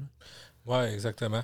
Euh, je pense que ça. Puis, tu sais, y a des manières de ramasser des fonds, mais tu sais, quand c'est des sommes astronomiques, souvent, euh, on parle d'une grosse montagne, puis souvent, les gens ils se découragent à avoir une montagne, puis ils font pas de levée de fonds. Si tu dis, bon, ben, ça va me prendre 4 euh, 000 au lieu de 10 12 000, ben, tu sais, c'est une montagne qui est beaucoup plus petite, ça décourage pas les gens, puis s'il faut qu'ils ramassent des canisses vides ou qu'ils vendent du chocolat ou peu importe, tu sais, ça se ramasse, mais 10 000, c'est quand même une, somme qui est très astronomique. Ça se compare à une voiture, pratiquement. Là. Fait c'est pas tout le monde qui est capable de se payer ça. Puis on, le, je vais le mettre en je vais, même le ramener en chiffres.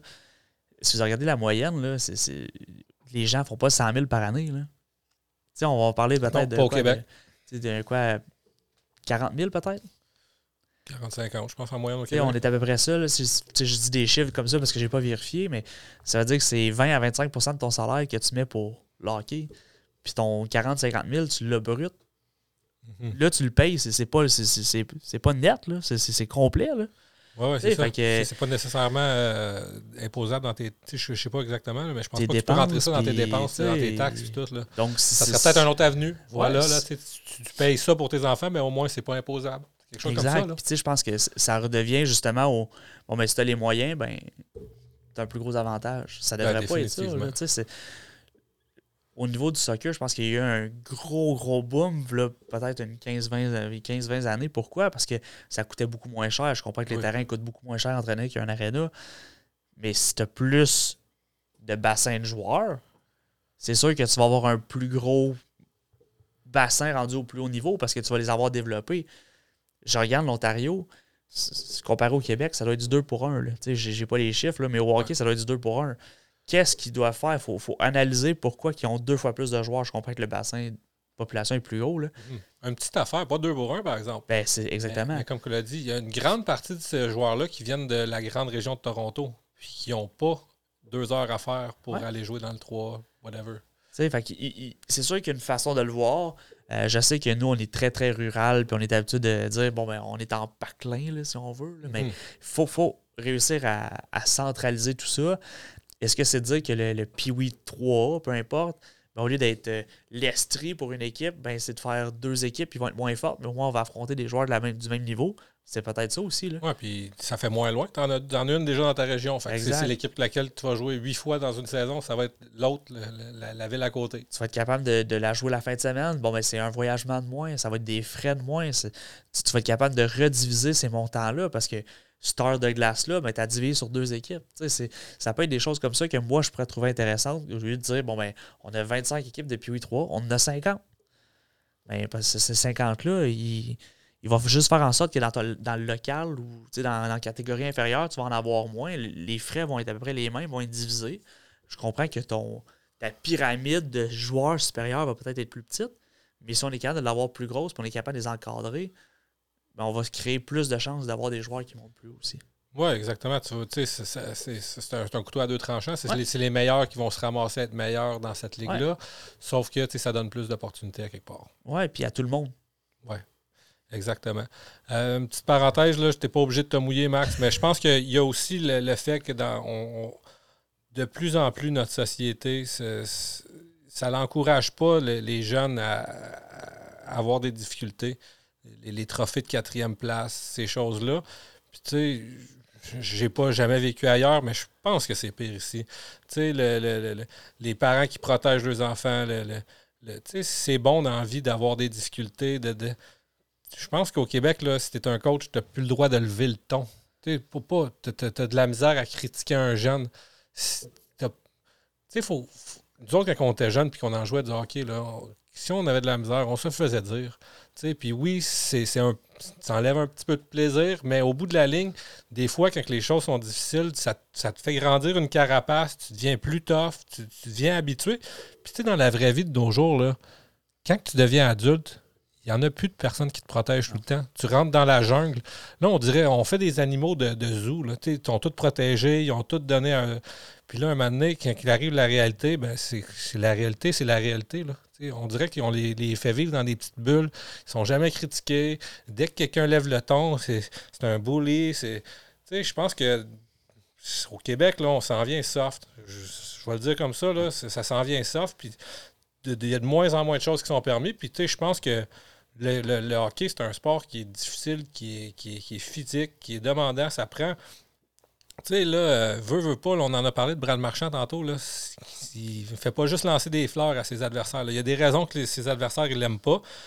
Puis c'est parce qu'il n'est pas gentil avec eux autres. Puis ça, il faut que tu sois prêt à dealer avec ces choses-là. Si tu, grandis tout ton hockey mineur, puis tout le monde est tout le temps gentil avec toi, puis ils n'ont pas le droit de te, te, rien dire, puis dès que le gars il dit quelque chose, c'est un deux minutes, puis après ça, il est suspendu, puis c'est un bully, puis il se fait mettre dehors de la, de la ligue. il y a un juste milieu à tout. Mais je pense que de nos jours, on. Puis, moi, je vis au Québec, puis je le vois, là, ici, c'est quelque chose qui est, incroyable. Puis, tu sais, je sais qu'aux États-Unis, il y a plein de places que c'est pas comme ça, qui sont un peu plus de la vieille mentalité. Puis, tu sais, tu peux voir, là, je l'ai mentionné, il y a neuf des meilleurs scoreurs aux États-Unis qui sont qui, qui, viennent des États-Unis. Fait que, peut-être qu'il y a un petit peu de bien qui vient de des choses que, comme société, on voit que c'est un peu moins bien, mais à d'autres niveaux, il faut, faut, être capable de voir que ça l'aide aussi.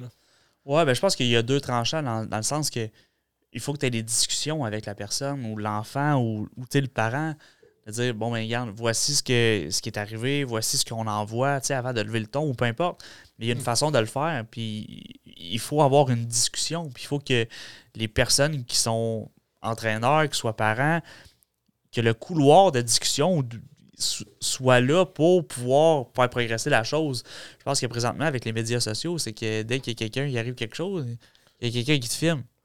Ouais, fait que tu peux plus rien faire parce que tu vas te retrouver sur euh, Facebook, sur YouTube. puis, euh, le coach de telle équipe, là, il a écrit après mon jeune, puis euh, il a juste joué six chiffres en deuxième période, puis l'autre, il en a joué neuf. C'est pas correct.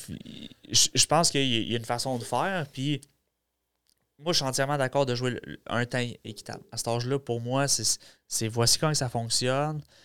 puis après ça, quand tu arrives dans un niveau supérieur, bon, ben, OK, à 5 contre 5, tout le monde joue égal. Après ça, je te donne un rôle. Peut-être que toi, Matt, tu vas jouer en, désavantage numérique, moi, je vais jouer en avantage numérique. Ben lui, Charlie, ça se peut qu'il fasse les deux. Charlie, il, il faut qu'il joue. Puis ben, c'est ton meilleur joueur, je comprends qu'il joue dans les deux, mais il faut que tu aies un rôle par, par chaque personne. Tu peux pas juste dire toi tu joues à 5 contre 5, égal, puis après ça, ben tu joues pas. Il faut qu'il y ait un juste milieu dans le sens que on va te trouver un rôle, on va te trouver quelque chose qui va travailler à tes forces, mais à l'inverse, dans les pratiques, je veux pas que Matt pratique juste des avantages numériques. C'est ça qu'il fait déjà. Je veux qu'il pratique sur l'avantage numérique. Je veux pouvoir lui amener des outils qui puissent jouer sur l'avantage numérique. Max, qui ne joue pas à des avantages numériques, voici ce qu'on veut que tu pratiques, va le pratiquer, va, va comprendre les désavantages numériques parce que peut-être que l'année prochaine, ça va être l'inverse. Nos rôles vont être inversés. Tu vas arriver dans une équipe qui vont chercher plus ce style-là, puis que tu vas avoir besoin de ça. Tu es un plus jeune, fait que tu n'es plus le joueur offensif, il faut que tu fasses d'autres choses. Fait qu'au moins, tu l'as appris. Tu, tu, tu, te développes, puis là, c'est pas des pratiques. Ça, ça part des pratiques. Les matchs, là, tu joues 20, 30 games dans une saison, tu as peut-être 40, 50 pratiques dans l'année. Tu, tu pratiques souvent plus que tu joues, dépendamment du niveau. Là. Mais c'est dans les pratiques que tu développes. Dans les matchs, c'est là que ça se passe, c'est pas d'erreur, puis c'est dans un contexte X. Dans les pratiques, il faut que tu te développes. Je pense que cette conversation-là, tu dois l'avoir avec les joueurs, avec les parents, euh, voir comment est ton fonctionnement, les inviter à venir à des pratiques. Viens sur la glace, viens comprendre ce qu'on fait. Même si le parent est là juste comme statut pour écouter, il va comprendre ce qui est, ce qui est demandé. Puis la plupart des entraîneurs, c'est des parents bénévoles moi, je pense que c'est là que le plus gros problème devient, c'est qu'on doit pouvoir aider les entraîneurs qui sont en haut, qui puissent venir aider ces parents-là à se développer comme entraîneurs s'ils veulent le devenir. Moi, j'ai eu la chance de faire des, cours d'entraîneur. J'ai fait mon cours compétitif, j'ai fait mon cours au PNCE qui, qui me donne la chance d'être entraîneur à des niveaux supérieurs. Donc, tu sais, je pourrais, du jour au lendemain, je pourrais être entraîneur dans, dans le junior majeur avec le cours que j'ai. Ça a été une semaine. J'ai rencontré des gens, puis des personnalités, puis des mentalités tellement différentes, puis j'ai eu une évaluation sur un an. J'ai eu cette chance-là de, de le faire. Est-ce qu'on n'est pas capable de le faire pour une fin de semaine? Pour des parents bénévoles? Mais non, là, on leur dit, ben, tu es obligé de le faire, puis ça te coûte 200$. Il y a quelque chose qui ne fonctionne pas. Mhm. Si tu veux engager des gens à les aider, puis à développer le sport, moi, je pense que ça part d'en haut, puis qu'on doit pouvoir redonner aux, aux personnes qui le veulent, puis qu'il y a une aide financière pour ça. Oui, absolument. Je suis bien d'accord. je pense qu'au soccer, ils commencent à essayer justement de faire ça un petit peu, là, où tu as un directeur il appelle ça un directeur technique. Puis après ça, c'est lui qui donne la vision, puis qui aide, qui aide plus bas, qui aide les gens qui sont moins formés. Oui, puis on commençait. Mon père, anciennement, a déjà été euh, aviseur technique du MAG. Donc, ce que lui faisait, c'est pas compliqué. Là. Mon père, et ses enfants n'étaient plus dans le mag. Moi, j'avais fini de jouer au hockey. Ma, ma, carrière junior, si tu veux l'appeler, était terminée. Mon frère est terminé aussi. Il restait mon plus jeune des frères qui jouait, je pense, c'était rendu au Pee-Wee. Il faisait des mags, des, des 4, 5, 6 ans. Son rôle à lui, c'était d'être là de 8 à midi pour chapeauter les entraîneurs, les parents-entraîneurs qui donnaient les exercices. Voici ce qu'on recherche dans cet exercice-là. Je veux que toi, tu te concentres à regarder. Voici les, points techniques. Mais ça, je pense que c'est excellent. Mais est-ce qu'on le fait au mag, puis après ça, on arrête? Mhm. Est-ce que ça a un sens? On amène ces gens-là à s'améliorer à la base, puis après ça, rendu en, au novice, puis au pee-wee, ou à la tombe, peu importe, puis on leur dit, bon, ben, t'as appris les bases, à Star, c'est go. Arrange-toi, ouais. Tu sais, il faut, faut, leur dire, OK, c'est quoi que nous, on recherche? On a un aviseur technique à la tombe, va faire les pratiques, va voir ce qu'ils font. Voici ce que la vision d'Hockey Québec cherche. Hockey Sherbrooke plus particulièrement, par exemple. Voici ce qu'on recherche dans nos pratiques. On veut que ça, ça, ça, ça, ça soit pratiqué. Moi, tes, tes séances d'entraînement. Je serais curieux de voir les gens qui ont une pile de séances d'entraînement. Moi, si je peux vous remettre, j'en ai dans le passé, mes saisons, bon, même la saison 2019, voici les entraînements que j'ai faits. Voici ce que j'ai pratiqué. Telle journée, on a pratiqué l'avantage numérique. Cette, journée-là, c'était quoi? C'était les points techniques. C'était le patin avant, patin arrière. Virage brusque. C'est des choses que tu dois pouvoir démontrer que tu as, fait pour améliorer tes, joueurs, tes joueuses que tu avais. Puis je pense que ça, il n'y en a pas assez. Puis moi, je l'ai développé très tard parce que j'ai eu cette chance-là quand j'ai été coach à un niveau supérieur. Mais j'aurais aimé ça l'avoir plus jeune pour me développer avec le temps, pour arriver à ce niveau-là près. Mhm. Mais là, c'est là, t'es rendu là, puis là, c'est là, faut que tu l'apprennes, puis t'as un step de plus. Je suis super content de l'avoir. J'aurais aimé ça, le pouvoir l'avoir pour le développer avec le temps. Bon, ben, je pense qu'on on a mis le, point sur plusieurs excellents points là, ici dans, cette conversation-là. Je suis pas sûr que ça va se rendre euh, exactement, mais je pense que ça, ça part une conversation. On a eu plein de bonnes idées. Puis il y en a une couple là-dedans qu'on n'avait même pas déjà, j'ai jamais entendu. Fait que, euh, tu sais, je pense que. Puis j'en écoute gros du hockey, puis il y en a gros du monde qui cherche des solutions. Fait que euh, je pense que. Puis tu sais, c'est un peu de tout, hein. Ouais. On, euh, je pense que reclasser les joueurs, de l'aide financière, de la meilleure structure au niveau des entraîneurs. Je pense que. Je pense qu'on veut, mais est-ce qu'on veut assez? Puis c'est de, de, de s'analyser. Je pense que tu l'as mentionné là, avec Jocelyn Thibault. c'est un gars qui est quand même humble puis qui veut faire un bon travail. J'espère vraiment qu'il va être euh, prêt à. Il faut que tu écoutes, dans le fond.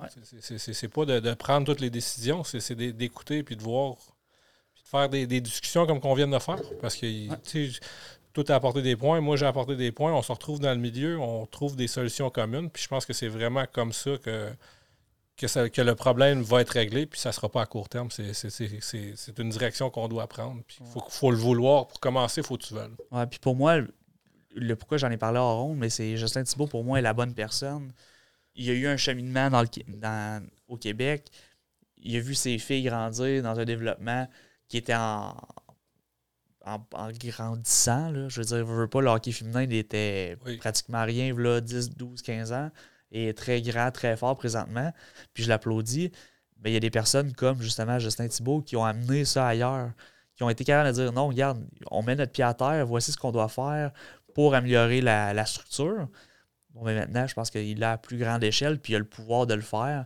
Puis de dire, bon, qu'est-ce qu'on a fait pour améliorer le hockey féminin? Qu'est-ce qu'on est capable de faire pour amener le hockey tout court à un autre niveau? Puis euh, on, commence de là directement.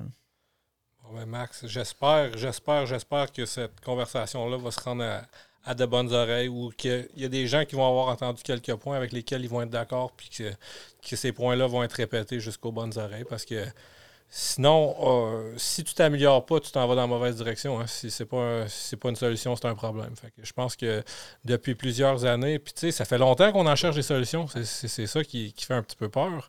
C'est qu'on est en train de se faire rattraper puis dépasser par plusieurs euh, autres places. si on regarde aux États-Unis, ils ont, un, système de hockey qui est totalement différent.